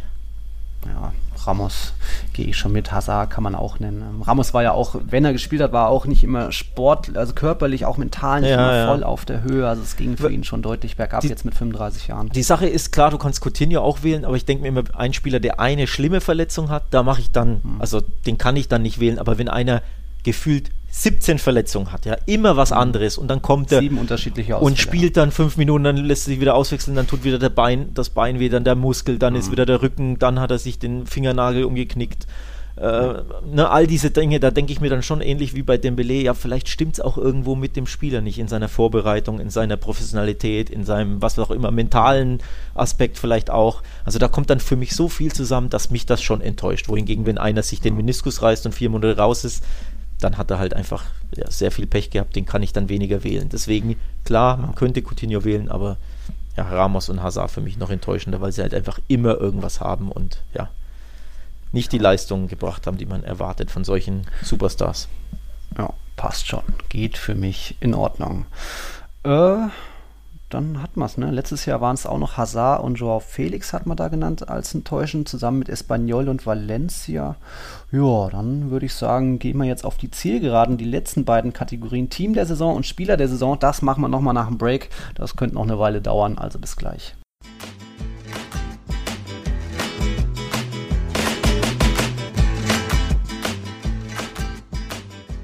Okay, äh, mit den Tiki-Taka Awards geht's gleich weiter, denn passend zu unserem kurzen Break eben, so kurz war da jetzt gar nicht, ist noch ein bisschen was passiert. Es ist manchmal so verrückt, wenn wir Podcasts aufnehmen, was da, wie plötzlich die Welt sich verändert, wobei es ist ja eigentlich nichts Neues. Wir, oder ich habe es ja schon lange prognostiziert. Zinedine Zidane wird zurücktreten und es ist jetzt passiert. Es ist so kurz nach 12 Uhr. Wir haben jetzt noch schnell hier ein paar Sachen erledigt nebenbei, äh, können gleich weiter aufnehmen, aber es ist vollbracht. Sidans zweite Ära ist zu Ende. Es ist, wird aber nicht die letzte ja. Ära von Sidan bei Real sein. Ist das so? Äh, also auf ja. jeden Fall die Live- Berichterstattung holt uns ein. Wir wollen hier einfach unsere Awards bequatschen ja. und währenddessen oh, auf Twitter platzt die Bombe, wobei Bombe, naja, man ja. saß ja vor äh, ja. Schon, schon kommen, aber eben just in unsere Podcast-Aufnahmen, deswegen mhm. müssen wir hier ein bisschen improvisieren. Also, Sinne diese dann, wenn ihr diese Podcast-Folge hört, ist nicht mehr Trainer von Real Madrid. Also quasi das, was wir vor, naja, gut 40 Minuten gesagt haben, ist schon wieder überholt sozusagen. Die Fakten haben uns mhm. eingeholt. Naja, so schnell geht das. Und auch Bordalas, offiziell ja, Trainer, Trainer von Valencia. Also auch da binnen 30, 20 Minuten. Komm, wir fangen nochmal neu an. Hol den Miguel rein. wir fangen nochmal von vorne an. Ja, ja gut. So, dann frage ich dich ja. jetzt einfach mal kurz, wen wünschst du dir als Nachfolger? Jetzt, wo du ja weißt, dass er weg ist ja, weiter eigentlich Pochettino, weil der kennt die Sprache, kennt die Liga, hat sich schon für Real Madrid ausgesprochen. Der wird aber trotzdem nicht zu holen sein, auch wenn Perez irgendwie 10 Millionen bietet. Deswegen glaube ich, könnte da Conte die bessere Option sein, auch wenn der mir eigentlich zu launisch ist, zu exzentrisch. Aber ähm, ja, irgendwo ist er für mich näher dran. Also Löw sowieso nicht und Flick ist jetzt eh vom Markt auch nicht. Äh, es muss halt noch irgend, irgendwas, einer mit Rang und Namen sein. Deswegen war Diego Martinez, wäre so ein bisschen mein Wunsch gewesen vom FC Granada, aber natürlich ist das kein Peres-Name. Also natürlich ja. wäre der nicht gekommen. Und Raúl González habe ich es noch nicht zugetraut, den will ich noch nicht verheizen. Ich meine, konnte, wenn der jetzt einen schlechten Saisonstart hinlegt, dann wird der auch äh, im Oktober wie Lopetegui, könnte der schnell äh, rausgeworfen werden. Und da will ich, ist mir das Risiko bei einem Raúl zu hoch noch. Der kann gerne kommen, wenn die Mannschaft schon ein bisschen weiter ist. Und ja, Hoffnung bei Conte war auch ein bisschen, hatte ich schon vor einem Jahr auch gesagt, vielleicht kommt, wird der Contest da ein Nachfolger, bringt dann auch Hakimi mit. Wie gesagt, ist, man war schon an ihm dran, er hatte aber gesagt, nee, er will erst nur Real Madrid übernehmen, wenn er Saisonvorbereitungen mitnehmen kann und da einfach seinen Kader aufbauen kann. Also jetzt wird es richtig spannend, also da wird man doch noch ein paar Tiki-Taka-Folgen vielleicht machen. Tja, oder vielleicht auf Instagram und deinem YouTube-Kanal ähm, ja, genau. im Blick behalten, was da so abgeht. Vielleicht gibt es eine Sondercontent mhm. von dir, eine Laudatio ja. auf ja. sie dann. Das würde vielleicht hier ein bisschen jetzt den Rahmen sprengen, denn wir wollen ja mit unseren Awards weitermachen. Mhm. Die Folge ist eh schon wieder etwas lange, glaube ich, oder wird etwas lange, ja, von daher. Ja. Tja. Ja, tja. Äh, ich würde sagen, nächste Tiki-Taka Award machen wir erstmal Team der Saison, weil ich glaube, Spieler der Saison, das wird so das vielleicht spannendste, okay. äh, wo wir vielleicht noch jo. am meisten jo. streiten können später. Ja, da, liebe Zuhörer war ja so ein bisschen unser Vorschlag. Wir erstellen beide so unser eigenes Team der Saison und da könnt ihr dann vielleicht auf Twitter, auf Instagram wählen, wer jetzt das Bessere hat und das wird dann nochmal extra gepostet auf unseren Kanälen. Genau. Ähm, letztes Jahr hatten wir ja eine Mannschaft der Saison, die kann man natürlich auch zusammenwürfeln, aber wir dachten ja, uns, wir, wir wollen die Kontroverse so ein bisschen oder natürlich die Gegenüberstellung, damit ihr mhm. eben seht, wen habe ich gewählt, wen hat Nils gewählt und damit ihr gerne auch Feedback kommt gebt. Also beschimpft uns, kritisiert uns, lobt uns. Ähm, ne, was findet ihr, mhm. was sagt ihr zu meiner Mannschaft, was sagt ihr zu seiner Mannschaft, wer ist dabei, der nicht dabei sein sollte oder wer fehlt? Ähm, also ich habe, ich bin, um ehrlich zu sein, um was vorwegzunehmen, nicht super zufrieden mit meiner Mannschaft, mhm. weil ich, ein paar Spiele hätten es verdient und ja. aber die passen dann nicht in mein System. Ja. Ja. Hm, soll ich mal schnell anfangen? Ja, ich habe auch noch Fragezeichen. Du hast auch noch Fragezeichen. Ein, um, also ich habe auch fangen ruhig mal an. Ich spiele also ganz hinten. Ich glaube, wenn wir uns da nicht einig sind, dann, dann läuft was falsch. Im Tor natürlich Jan Oblak. Für mich ohne Wenn und Aber der beste Torhüter der Welt. Logischerweise der beste Torhüter La Liga. Auch natürlich eine starke Saison, den wirst du jetzt gleich wieder ausführlich loben, ist Courtois, aber Oblak für mich einfach, ja, über allem. Ähm, also der beste Keeper der Welt, deswegen habe ich Oblak gewählt. Er war noch mal eins drüber, ja. hat 18 Spiele von den 38 zu 0 gespielt, bei Couture waren es immerhin 17, aber äh, wie er auch Elfmeter dann noch rausgeguckt hat, gegen Elche Angst verbreitet und an den Pfosten. Oblak, ja, gehört schon ins Team der Saison, können Absolut. wir direkt weiter Machen wir eigentlich äh, Verteidigung, also genau. Schritt für System, Schritt? Ja, gut, erstmal System hat man ja zuletzt immer 3-4-3, das würde ich auch so beibehalten. Ich habe ich hab auch 3-4-3 gewählt, tatsächlich. Ja. Ähm, Jo. Und dann, ach, mach du doch erstmal deine komplette Dreierkette hinten. Genau, dann mache ich, mein, okay, dann die Abwehr und dann deine Abwehr quasi, so Gegenüberstellung. Mhm. Okay. Also, in der Abwehr, dadurch, dass ich eine Dreierkette habe, fehlt ein Spieler, den ich gerne drin hätte. Ich erzähle erstmal, wen ich habe. Also, rechts ist bei mir Kunde von Sevilla. Mhm. Innen, Innenverteidigung innen Savic und Innenverteidigung links habe ich mich für Hermoso auch von Atletico mhm. entschieden. Also mhm. zwei Atleti Innenverteidiger, Hermoso mhm. und Savic, rechts davon Kunde. Heißt, ich hatte keinen Platz für Kieran Trippier, das bereue ich. Den hätte ich so gerne mit reingenommen. Ja. Aber in meinem System mit Dreierkette, weil ich auch mit drei Stürmern spiele, habe ich keinen Platz für einen Rechts- oder Außenverteidiger. Dementsprechend auch keinen für, Innenver für Linksverteidiger. Ja, da bin ich selbst das, nicht so happy. das ist ja immer so die Sache bei diesen Saisonauswahlen. Am Ende stehen da doch irgendwie vier oder fünf Stürmer auf dem Platz. Also in meiner, es muss nicht immer den hundertprozentig Sinn ergeben. Vielleicht die elf. Ich habe auch 3-4-3 und ich habe eben Trippier doch irgendwie hinten reingestellt, weil er doch so herausragend ja. war. Wir warten, hatten jetzt im Team unserer Hinrunde, da hat man noch äh, Jesus Navas dabei, der ist ja auch Genau, und da haben wir eine Dreierkette und damit war ich so unhappy. Ja. Weil wir es da eben zusammen gemacht haben. Deswegen dachte ja. ich mir, ja, ich würde Trippier gern, aber Innenverteidiger, mhm. ich kann ihn nicht als Innenverteidiger aufstellen. Nee. Und Hermoso hat ja auch eine herausragende Saison gespielt, ja. muss man dazu sagen. Also es ist nicht so, dass Hermoso jetzt grottenschlecht war und jetzt einfach nur da reinkommt, weil ich irgendeinen brauche, sondern mhm. den fand ich schon auch monströs gut.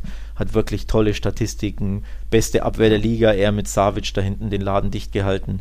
Dementsprechend ja, bisschen gegen Trippier entschieden, aber eben eher systembedingt, aber auch Hermoso hat das für mich verdient. Mhm. Grandiose Saison gespielt. Bei zwischen Savic und Hermoso musste ich mich dann entschieden, weil ich habe neben Trippier und Kunde eben, ja, dann ist so die, den Münzwurf, der ist dann auf Savic gefallen, aber eigentlich hat mir auch Hermoso extrem gut gefallen, aber ja, so ist es dann. Aber da sind wir uns ja einig, im Endeffekt ist ja Trippier meine ja. dritte, vierte Wahl. Ich finde es also gut, dass du ihn, übrigens nicht abgesprochen, muss man dazu sagen, ne? wir haben diese, mhm. diese äh, elfte Saison nicht abgesprochen. Ich habe keine Ahnung, mhm. wen du wählst und du auch nicht, wen ich wähle. Ja. Ähm, dementsprechend, ja, finde ich es gut, dass wir uns da einig sind. Man hätte auch noch über Rodi Alba reden können, eigentlich auch Gaia von genau, Valencia genau. waren als Linksverteidiger auch ziemlich also stark. Wenn, Jesus Navas sowieso. Wenn ich äh, Viererkette gewählt hätte, hätte ich eben Trippier ganz klar gewählt, dann wäre Hermoso mhm. rausgefallen, hätte ich einen Linksverteidiger gebraucht, da war ich mir nicht super sicher. Alba wäre mhm. dann meine erste Wahl gewesen, aber der war ein bisschen Licht und Schatten. Also es gab mhm, Spieler, der war ja. wie immer herausragend und an den manchen hat er mir nicht gefallen. Ja. Deswegen habe ich mich dann lieber für Hermoso statt Alba entschieden. Ja, Trippier musste daran glauben, also mein äh, 11,5. Team of the Year Spieler sozusagen. Ja. Okay. Im Mittelfeld hat man in der Hinrunde noch Judente, De Jong, Casemiro und Canales. Wer ist es denn da bei dir geworden schlussendlich? Also bei mir auf der 6 ganz klar Casemiro. Für mich ohne Wenn und Aber gehört in meine. Stammelf. Ähm, herausragend. Viele wichtige Tore geschossen. Die Zahl kennst du besser mhm. als ich. Sieben, fünf, sechs, keine Ahnung ja, was. Also und Tor, ja. Torjäger äh, entdeckt um ein Haar übrigens auch hier kurz vor Schluss diesen Lattenkopfball im vorletzten Spiel. Äh, letzten Spiel, War vorletzten? Bilbao oder? Ja, in Bilbao, ja, ja. glaube ich. Ne? Also auch da um ein Haar. Ne? Zu dem Zeitpunkt, glaube ich, lag ja sogar Atletico hinten. Also sprich, der Impact, den er hatte, auch gegen den Ball ist er eh immer groß, über jeden Zweifel haben, wie wichtig er ist. Aber eben in diesem Jahr auch als Torjäger, also auch enorm wichtige Tore für Real Madrid erzielt. Und ja, für mich der beste abräumende Sechser ähm, in La Liga, der eben einfach auch das Rückgrat von Real Madrid bildet. Also ohne Casemiro ist Real nochmal eine Ecke schwächer. Für mich ganz mhm. klar die, die Sechs bei mir. Also ich spiele mit Raute, muss man dazu erklären. Ne? Also ich habe Vierer mhm. Mittelfeld mit Raute, Casemiro ist der eine. So, soll ich gleich ja. weitermachen mit, dem, mit dem Mittelfeld? Mhm. Ja. Der andere, ganz klar dabei, das wird dich und niemanden überraschen, natürlich Llorente von Atletico Madrid. Einer der mhm. allerersten, den ich reingeschrieben habe in mein Team ja. of the Year, muss für mich da rein. Auch da übrigens Überraschung der Saison, wir haben, wir haben ihn da übergangen die haben Luis Suarez gewählt, aber ja. hätte man noch ihn wählen können, finde ich. Also, Stimmt. was ja. ja Cholo aus dem gemacht hat, absolute Allzweck war, der kann ja alles spielen. Der kann ja, mhm. ja, rechter Flügelläufer, hängende Spitze, zentraler Zerstörer, Box-to-Box, Mittelfeldspieler, offensives Mittelfeld. In, Außenverteidiger. Genau, ja. bei, bei Luis Enrique hat er teilweise sogar Rechtsverteidiger gespielt, jetzt im März. Und wird auch als halber Rechtsverteidiger mitgenommen. Also er kann alles machen. Brutal wichtige Tore wurde zu einem neuen Spieler gemacht von Cholo. Deswegen Llorente eine der Entdeckungen der Saison und ein absoluter Schlüsselspieler für Atletico. Dementsprechend habe ich den gewählt. Rechts neben ihn, und jetzt wird es kontrovers, Frankie de Jong. Hm. Bei mir auf, also Llorente auf der 8 mit Frankie de Jong, Doppel-8 mhm. sozusagen, vor Casemiro. Auch da, ich fand de Jong grandios. In dem System. In der Hinrunde. Mm, ja, auch in der Rückrunde fand ich ihn während ja. dieser 20 20 Spiele Run von Barca, ne, dieser oder 19, 20 mhm. ne, im neuen Jahr bis jetzt, wann war es? April war Herr De Jong herausragend. Ich fand ihn wirklich mhm. herausragend. Auch zwei, drei super wichtige Tore geschossen. Als Box-to-Box-Spieler nochmal einen Schritt nach vorne gemacht. Für mich einer der zwei, drei besten Spieler von Barca. Der andere ist sowieso offensichtlich, der dann noch folgen wird, der nicht fehlen mhm. kann. Also Messi natürlich. De Jong hat mich absolut überzeugt. Da war ich mir aber auch nicht sicher. Also im Endeffekt, wenn ich De Jong rausgelassen hätte, hätte ich Viererkette gespielt, dann wäre Trippier drin gewesen. Aber dann hätte ich eben mhm. wieder einen Linksverteidiger gebraucht. Das hat es so schwer gemacht. Aber im Endeffekt, ja, habe ich mich für De Jong entschieden. Und den anderen, den ich schon erwähnt habe, Lionel Messi, der spielt bei mir auf der 10. Ich glaube, dazu brauche ich mhm. nichts erklären. Das ist klar. Ja. Ja, so bei Messi musste ich da auch rumtricksen, weil ich vorne in der Offensive keinen Platz habe. Deswegen habe ich Messi bei mir auch ins Mittelfeld gestellt, egal ob das dann außen ist oder auf der 10. Ja, Judente absolut gesetzt. Er war einfach absolute Maschine. Ich, je, jedes Mal, wenn er eingeblendet wird im Bild, ist irgendwo jede Faser in seinem Körper angespannt. Ja. Er einfach steht für Power ja. und Tempo und Kampfgeist. So ein bisschen Richtig Sinnbild Athletikus in der Saison fand ich. Wie du ja, schon sagst, immer wenn du ihn siehst, wie der, ne, wie der das Ding lebt, diese Zähne gefletscht. Ja, Wahnsinn. Also fand ich auch. Ja, geiler Typ. Echt.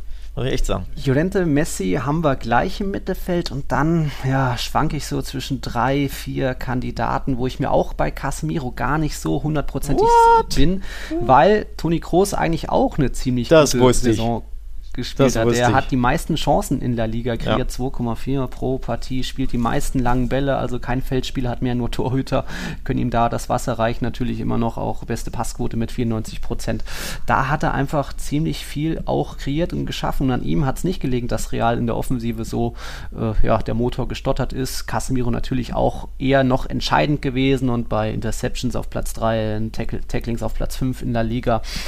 Äh, ja, beide Madrilen ist zu nehmen, ist mir jetzt auch ein bisschen schlampig, aber meine anderen Kandidaten, da wirst du jetzt vielleicht lachen, aber ich fand irgendwie Carlos Soler nicht so schlecht vom FC Valencia. Mit, mit seinen äh, sieben Elfmeter-Toren. Ich glaube, hat er neun ja. oder zehn oder elf Tore geschossen, sieben davon Elfmeter und ja, wir waren es genau, drei genau. oder vier gegen Real. Also der beschönigt genau. halt seine ähm, zumindest ah. Statistik, Torstatistik mit Elfmeter-Toren, aber also ich konnte von Valencia keinen wählen, weil die so eine Grottensaison gespielt ja, haben und äh, in der Hälfte der Spiele auch keine Lust hatten. Also wenn ich da an mhm. Elche und Co. denke, ne, das Auswärtsspiel ja. in Elche im, an äh, Mitte der Saison.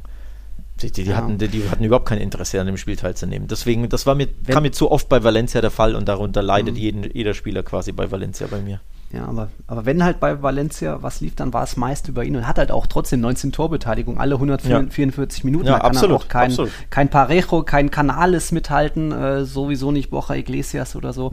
Das ist schon ziemlich stark, aber eigentlich äh, einen Tabellen 13. kann man da nicht mit reinnehmen, wenn man dann nicht mal wen vom Tabellen 5. oder so hat. Also überlege ich jetzt noch spontan Llorente, Messi, nehme ich groß dazu und als vierten eigentlich so auf meiner Bank hätte ich auch noch einen Carrasco, könnte man auch noch reden. So, pass auf. Und jetzt kommt's. Hm? Ich wollte Carrasco auch mit reinnehmen, aber ich habe ja auch keinen Platz gehabt. Also bei mir, ja. die Spieler, die quasi auf der Bank sitzen, erste Einwechselspieler sind Trippier, Alba, Carrasco hätte ich auch sehr gern, aber mhm. auch er quasi fehlte in meiner Dreierkette, in meinem System mhm. mit einer Raute zum Opfer. Und tatsächlich konnte ich mich nicht entscheiden zwischen Groß und Modric. Auch die beiden finde ich, obwohl Real mhm. enttäuscht hat, mhm. aber die haben ihr Soll erfüllt. Also es lag nicht ja. an Groß und Modric, dass Real ja keinen Titel gewinnt und generell auch in vielen Spielen ziemlich laschen mhm. Fußball gespielt hat. Wir haben ja darüber gesprochen, ne? Retafe, Betis und Co. Da kam ja oft zu wenig von Real Madrid, aber es lag nicht an Groß und Modric. Problem bei mir war, beide kann ich nicht nehmen und ich konnte mich nicht entscheiden, wer besser war von den beiden. Ich fand beide, ja. beide herausragend. Bei Modric natürlich, der ist 35 und der spielt immer noch wie in der Blüte seines, seines äh, Lebens. Also hat mich auch positiv überrascht, Modric, dass er in so einem fortgeschrittenen Alter so tolle Leistung zeigt. Aber unterm Strich war mir auch das von Real ein bisschen zu wenig, deswegen mhm. haben es bei mir beide nicht geschafft.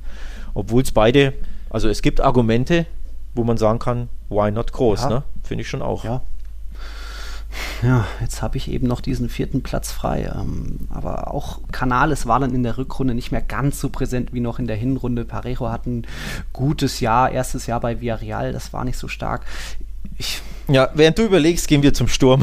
Ja, ja, ich glaube, mit, en mit Ende der Podcastaufnahme hoffentlich hast du es dann. Wenn nicht, äh, mhm. äh, ja, auf Social Media, wie gesagt, posten wir sowieso unsere Mannschaften, ja. äh, unsere Aufstellung. Dementsprechend, also Messi habe ich schon genannt, bei mir auf der 10 in der Raute Messi. Dementsprechend habe ich einen Dreiersturm. Mhm. Ganz klar gesetzt natürlich Luis Suarez. Ja, der Mann, mhm. also neben Llorente das und Oblak, für mich die drei Gesichter quasi, die drei Erfolgsgaranten, Atletico, ja. Suarez mit den Toren, Llorente, ja, mit, dem, mit der Power und Oblak hinten, ähm, beste Torhüter der Welt, dementsprechend Luis Suarez als Mittelstürmer. Außerdem als Stürmer Karim Benzema, musste ich wählen, für mich eine grandiose Saison gespielt. Ja äh, 23 Tore geschossen und was waren es, acht oder neun Vorlagen, irgendwie sowas? Neun. Neun. neun. Mhm. Also dementsprechend ne, über 30 Torbeteiligung, das ist schon auch klasse. Für mich sind Vorlagen tatsächlich auch immer ziemlich wichtig, dass ein Spieler da, ne, klar, Abstauber mhm. und so, immer schön und gut, Tore immer wichtig, aber ich mag es halt, wenn Spieler, also wenn Stürmer ne, auch eingebunden sind, auch ja. äh, Vorlagen liefern etc. Da hat Benzema für mich ja der Ein-Mann-Angriff, wenn man so möchte, mhm. von Real Madrid. Ja. Deswegen Benzema bei mir in der Mannschaft und vielleicht für den einen oder anderen eine kleine Überraschung, Moreno von Villarreal. Den habe ich hm. rechts ähm, ja. im Sturm, weil wie gesagt, Messi ist bei mir auf der 10. Also auch Gerard Moreno mit 23 Toren herausragend. Und auch er hat, glaube ich, irgendwie acht, neun Vorlagen, wenn ich mich nicht täusche. Also auch da wieder beim Thema nicht nur Tore, mhm. sondern wie gesagt auch Zusammenspiel in der Mannschaft. Super wichtig für den Angriff. Bester Torjäger, bester spanischer Torjäger. Da gibt es ja, mhm. glaube ich, auch immer so eine Prämie, ne? Ja, wie? Zara. Trophäe. Nee, hast du die Zara? Zamora? Zamora, Zara? Weiß ich jetzt gar nicht. Zamora ja, oder Zara, ja. ja. Dementsprechend ja, Moreno, Benzema, Luis Suarez, meine drei Angreifer. Bei, genau die drei habe ich auch, ja. Oh, äh, langweilig. ja, ich weiß, es ist super langweilig. Wo ist die Kontroverse? Hallo? ja, im Mittel muss ich doch noch irgendwie. Äh, bei Moreno ist besonders spannend, äh, ohne er ist, oder Villarreal ist von ihm noch abhängiger wahrscheinlich als Barca von Messi oder so. Er hat 50 Prozent äh, an den Ligatoren war er beteiligt. Alle 89 Minuten kommt er zu einer Torbeteiligung. Also da den Schnitt hat nur Messi toppen können. Benzema steht bei 90, Suarez bei 105.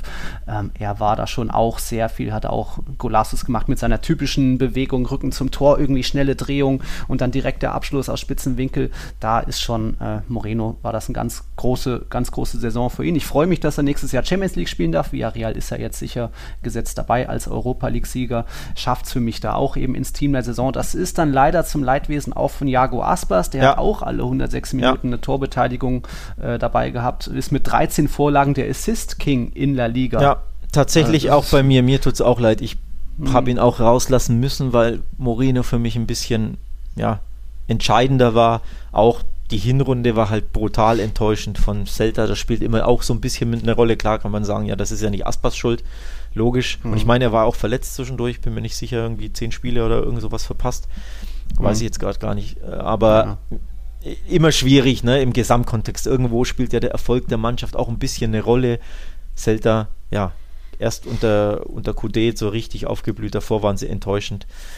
Darunter leidet ein bisschen Aspas, den ich sehr, sehr gerne mit reingenommen hätte, aber im Endeffekt mein 3B-Stürmer, ne? Also, ja. Auf der Bank der erste Einwechselspieler für den Sturm sozusagen bei mir. Okay. Gut, dann bleibt noch mal alles vorzulesen. Ich mach's dann doch langweilig, sorry. Oblak hinten natürlich, dann Schüppja, Kunde, Savic und im Mittelfeld Llorente mit Groß und Casemiro und Messi und vorne Moreno, Suarez, Benzema. Und bei dir war's? Bei mir Oblak, Kunde, Savic, Hermoso die Abwehr, Mittelfeld Raute, Casemiro, Frenkie de Jong, Llorente und Messi, Dreiersturm. Mhm Luis Suarez, Benzema und ja. Moreno von Villarreal. Leider kein Aspas, leider kein Carrasco, leider kein Trippier. Das sind so die drei, die es auch mhm. verdient hätten und wo es mir brutal leid tut. Aber es gibt halt leider immer Härtefälle. Ne? Mhm. Ja, ein Härtefall wird auch jetzt Spieler der Saison. Wie fangen wir denn da an?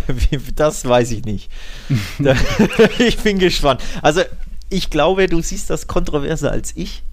Ich fürchte, wir werden da eher einer Meinung sein und dich wird das überraschen. Jetzt bin ich gespannt. Aha. So, dann fang doch Pass an. auf. Messi, und überzeug mich. Lionel Messi mal wieder alles abgeräumt, alles dominiert, was man abräumen und dominieren kann. So fange ich jetzt mal an. Also, Rekorde natürlich ausgebaut. Fünften Mal in Folge Torschützenkönig, das ist ein Rekord, gab es so noch nie. Zum achten Mal den Pichichi gewonnen. Auch das ein Rekord, den er ausgebaut hat. Den hat er schon gehalten mit sieben. Jetzt hm. zum achten Mal auch da ausgebaut, den Rekord. Und was er sonst noch alles gemacht hat. Also natürlich 30 Tore, klar, Bestmarke. 39 Tore und Assists, also Top-Scorer ist er auch.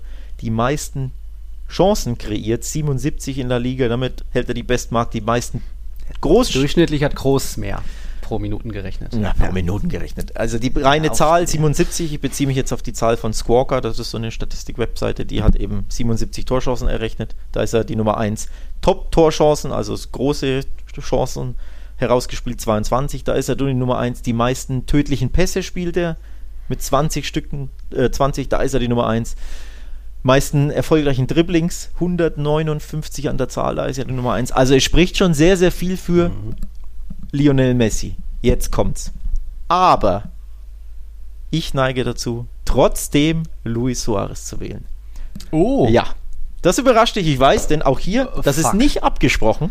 Nicht abgesprochen Hä? von uns, ja. Ich sag dir warum. Warum? Top-Spieler ist etwas rein Subjektives. Das muss ja nicht heißen, dass du immer den mit den ja. besten Zahlen wählst, sondern du kannst auch sagen, wer hat den meisten Impact für den Erfolg seiner Mannschaft gehabt. Also im Endeffekt wie die, wie die äh, in der NBA die MVP-Trophäe. Mhm. muss ja nicht immer der sein, der Topscorer ist, sondern wer hat seiner Mannschaft zum Ligatitel verholfen, beispielsweise durch seine Tore. Und ja. da kann man argumentieren, dass Luis Suarez einen größeren Impact für den Erfolg hatte. Ja, neun Tore weniger, also 21 Saisontore Luis Suarez, aber das entscheidende 2 zu 1 äh, in, äh, wo war es, in Valladolid geschossen, der Siegtreffer zum Titel. Davor der Siegtreffer gegen Osasuna, Osasuna. in der 90. zum 2 zu 1. Also allein diese beiden Tore waren entscheidend für den Titelgewinn. Ohne diese beiden Tore wird Atletico Madrid nicht spanischer Meister. Dann gab es natürlich noch in Eibar, glaube ich, hat er den Siegtreffer in der 90. erzielt. Also hm. ich meine, du hattest die Statistik eh schon im letzten Podcast erwähnt. Er hat halt 21 mit seinen Toren die entscheidenden Punkte zum Titelgewinn. Deswegen finde ich völlig verdient, wenn man sagt, statt Lionel Messi gibt man den Award mhm. Spieler der Saison an Luis Suarez. Und jetzt kommst du. Da erwischt mich jetzt aber. Jetzt hatte ich mir schon hier meine Munition vorbereitet, um Messi dir auszureden. Tja. Äh, boah, wie, wie kriege ich denn da jetzt noch den Dreh? Tja erstmal hat Messi eine gute Saison gespielt, natürlich. Hat er die meisten Tore, natürlich. Aber in meinen Augen war er letztes Jahr noch ein bisschen bestimmender. Es gibt da auch so ein paar Zahlen. Ohne ihn holt Barca im Schnitt 2,3 Punkte. Mit ihm sind es nur 2,0 Punkte. Letztes Jahr war an 55 Prozent der Tore beteiligt. Dieses Jahr waren es nur 48 Prozent. Er hat da einfach ein bisschen abgebaut. Und da haben eben Aspas und Moreno haben mehr Beteiligung gehabt. Ähm, Aspas natürlich auch mehr Vorlagen. Er hat die meisten Schüsse, ja, aber von diesen 196 Schüssen müssen in meinen Augen müssen da mehr als 30 reingehen. Also so ist das nur eine 15-prozentige Conversion Rate. Das ist mir ein bisschen zu wenig. Da ist ein Suarez natürlich auch ein Benzema ein bisschen effektiver. Du hast gesagt, die meisten Chancen kreiert, ja, aber wenn man es aufs Spiel runterrechnet, hat er 2,2, Toni Kroos 2,4. Also es es war eine echt gute Saison von Messi und jedes zweite Tor war ein Golasso. Das, das kann man ihm ja auch nicht, äh, ja, das kriegt er ja auch nicht mehr weg. Er wird ja immer irgendwie traumhaft Tore machen. Aber er war für mich nicht so prägend und auch wenn es mal für Barca schlecht lief, war er keiner, ja, war er eher halt das spuckende Lama im Mittelkreis mit gesenktem Kopf. Ähm, Was, das spuckende Lama im Mittel? Verstehe ich nicht. Dieses, Mittel, dieses ja, der halt dann so ein bisschen rumtrottet, Kopf nach unten, ein bisschen rumspuckt. Das oi, oi, oi. da, da oft, äh, liebe Barca-Fans, liebe Zuhörer, ja, das könnt ihr so nicht stehen lassen. Dann möchte ich bitte, dass ihr auf Social Media dem Kollegen ja. Kern Kontra gebt. Äh, ja. Reklame. nee.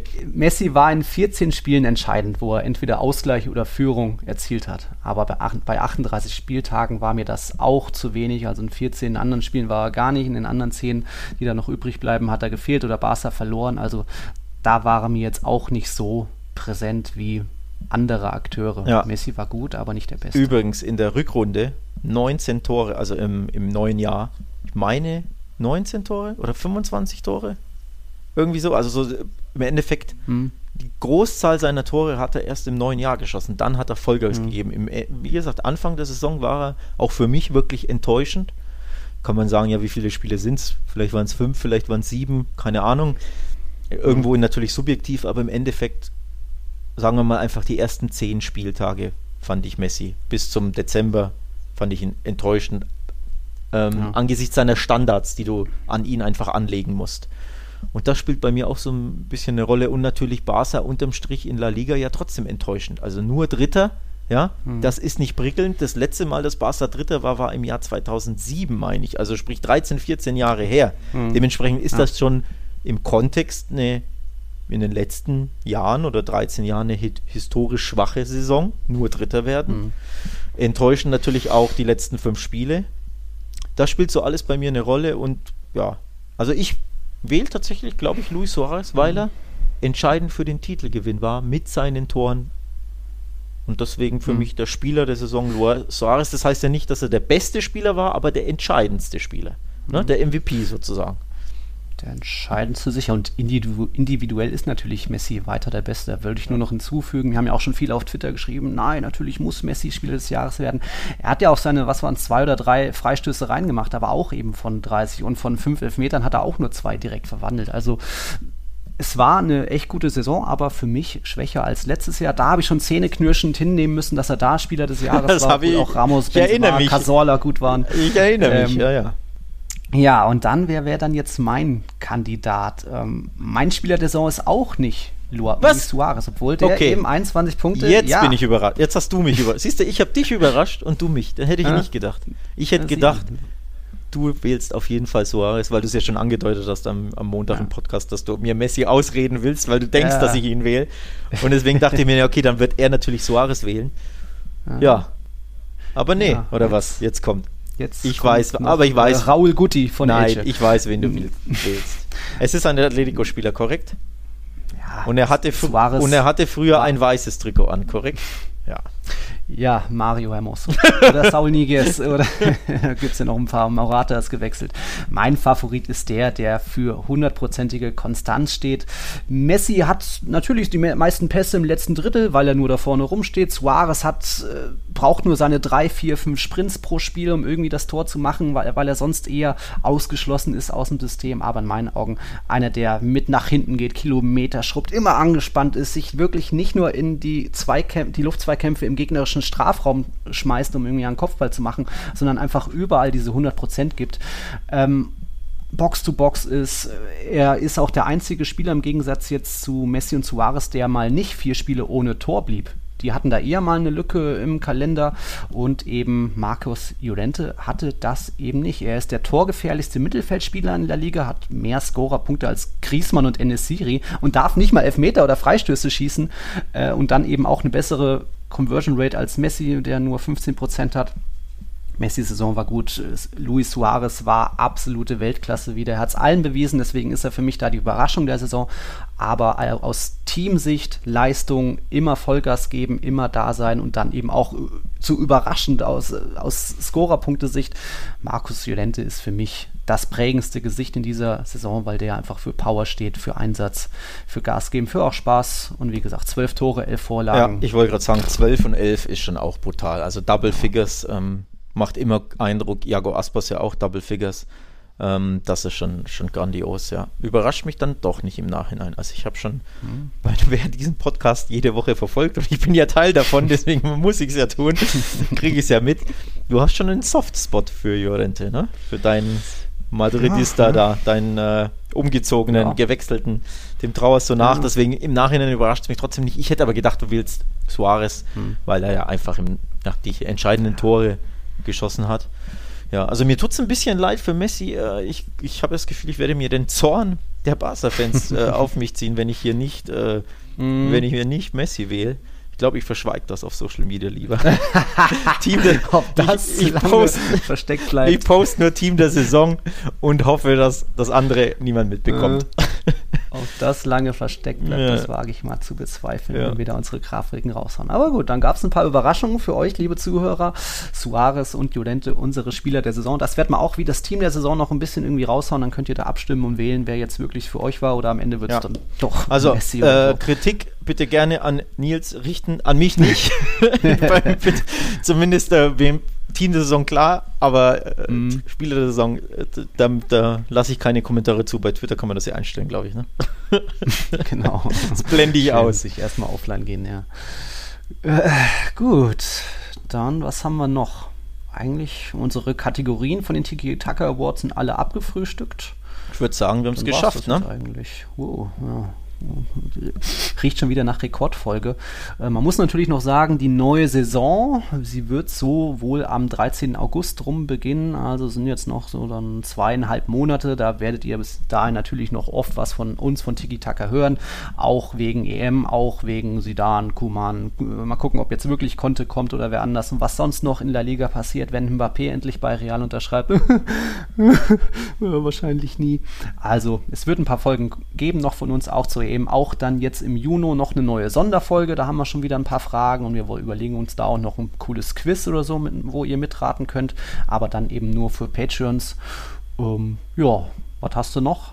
Ich habe eigentlich nichts mehr. Nee, also nochmal der Hunger, Hinweis Durst. abschließend an äh, alle, die da nicht wissen, hey, wir Patreon, was ist das?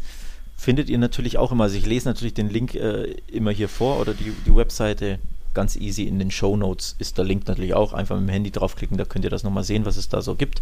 Und wie gesagt, der Hinweis, warum Miguel heute dabei war, der Barca-Fan, der uns da ein bisschen ja, seine Sicht der Dinge erläutert hat, weil er Super League-Supporter ist, also in der Super League-Kategorie.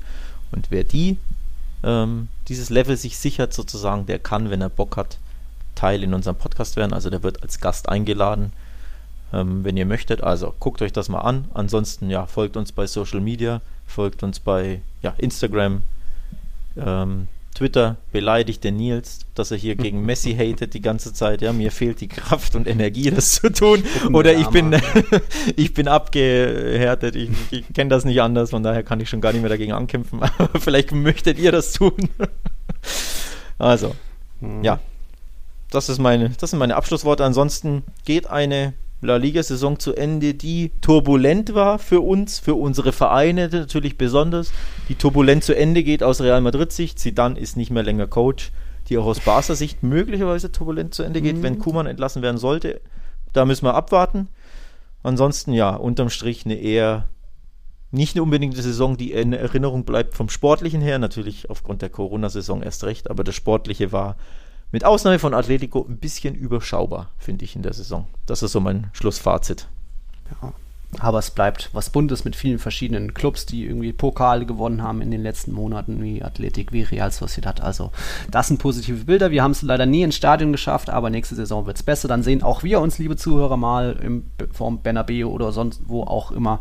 Da freue ich mich schon drauf. Ja. Also, vielen, vielen Dank für euren Support. Jetzt 90 Patreons äh, dabei. Das ist stark. Wir gehen auf die 100 zu und dann Hasta la próxima. Genau, und wann neue Folgen rauskommen, da informieren wir euch natürlich auf Social Media. Tiki-Tacker-Pod, unter anderem bei Twitter.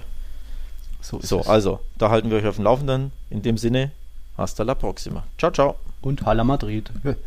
Tschüss.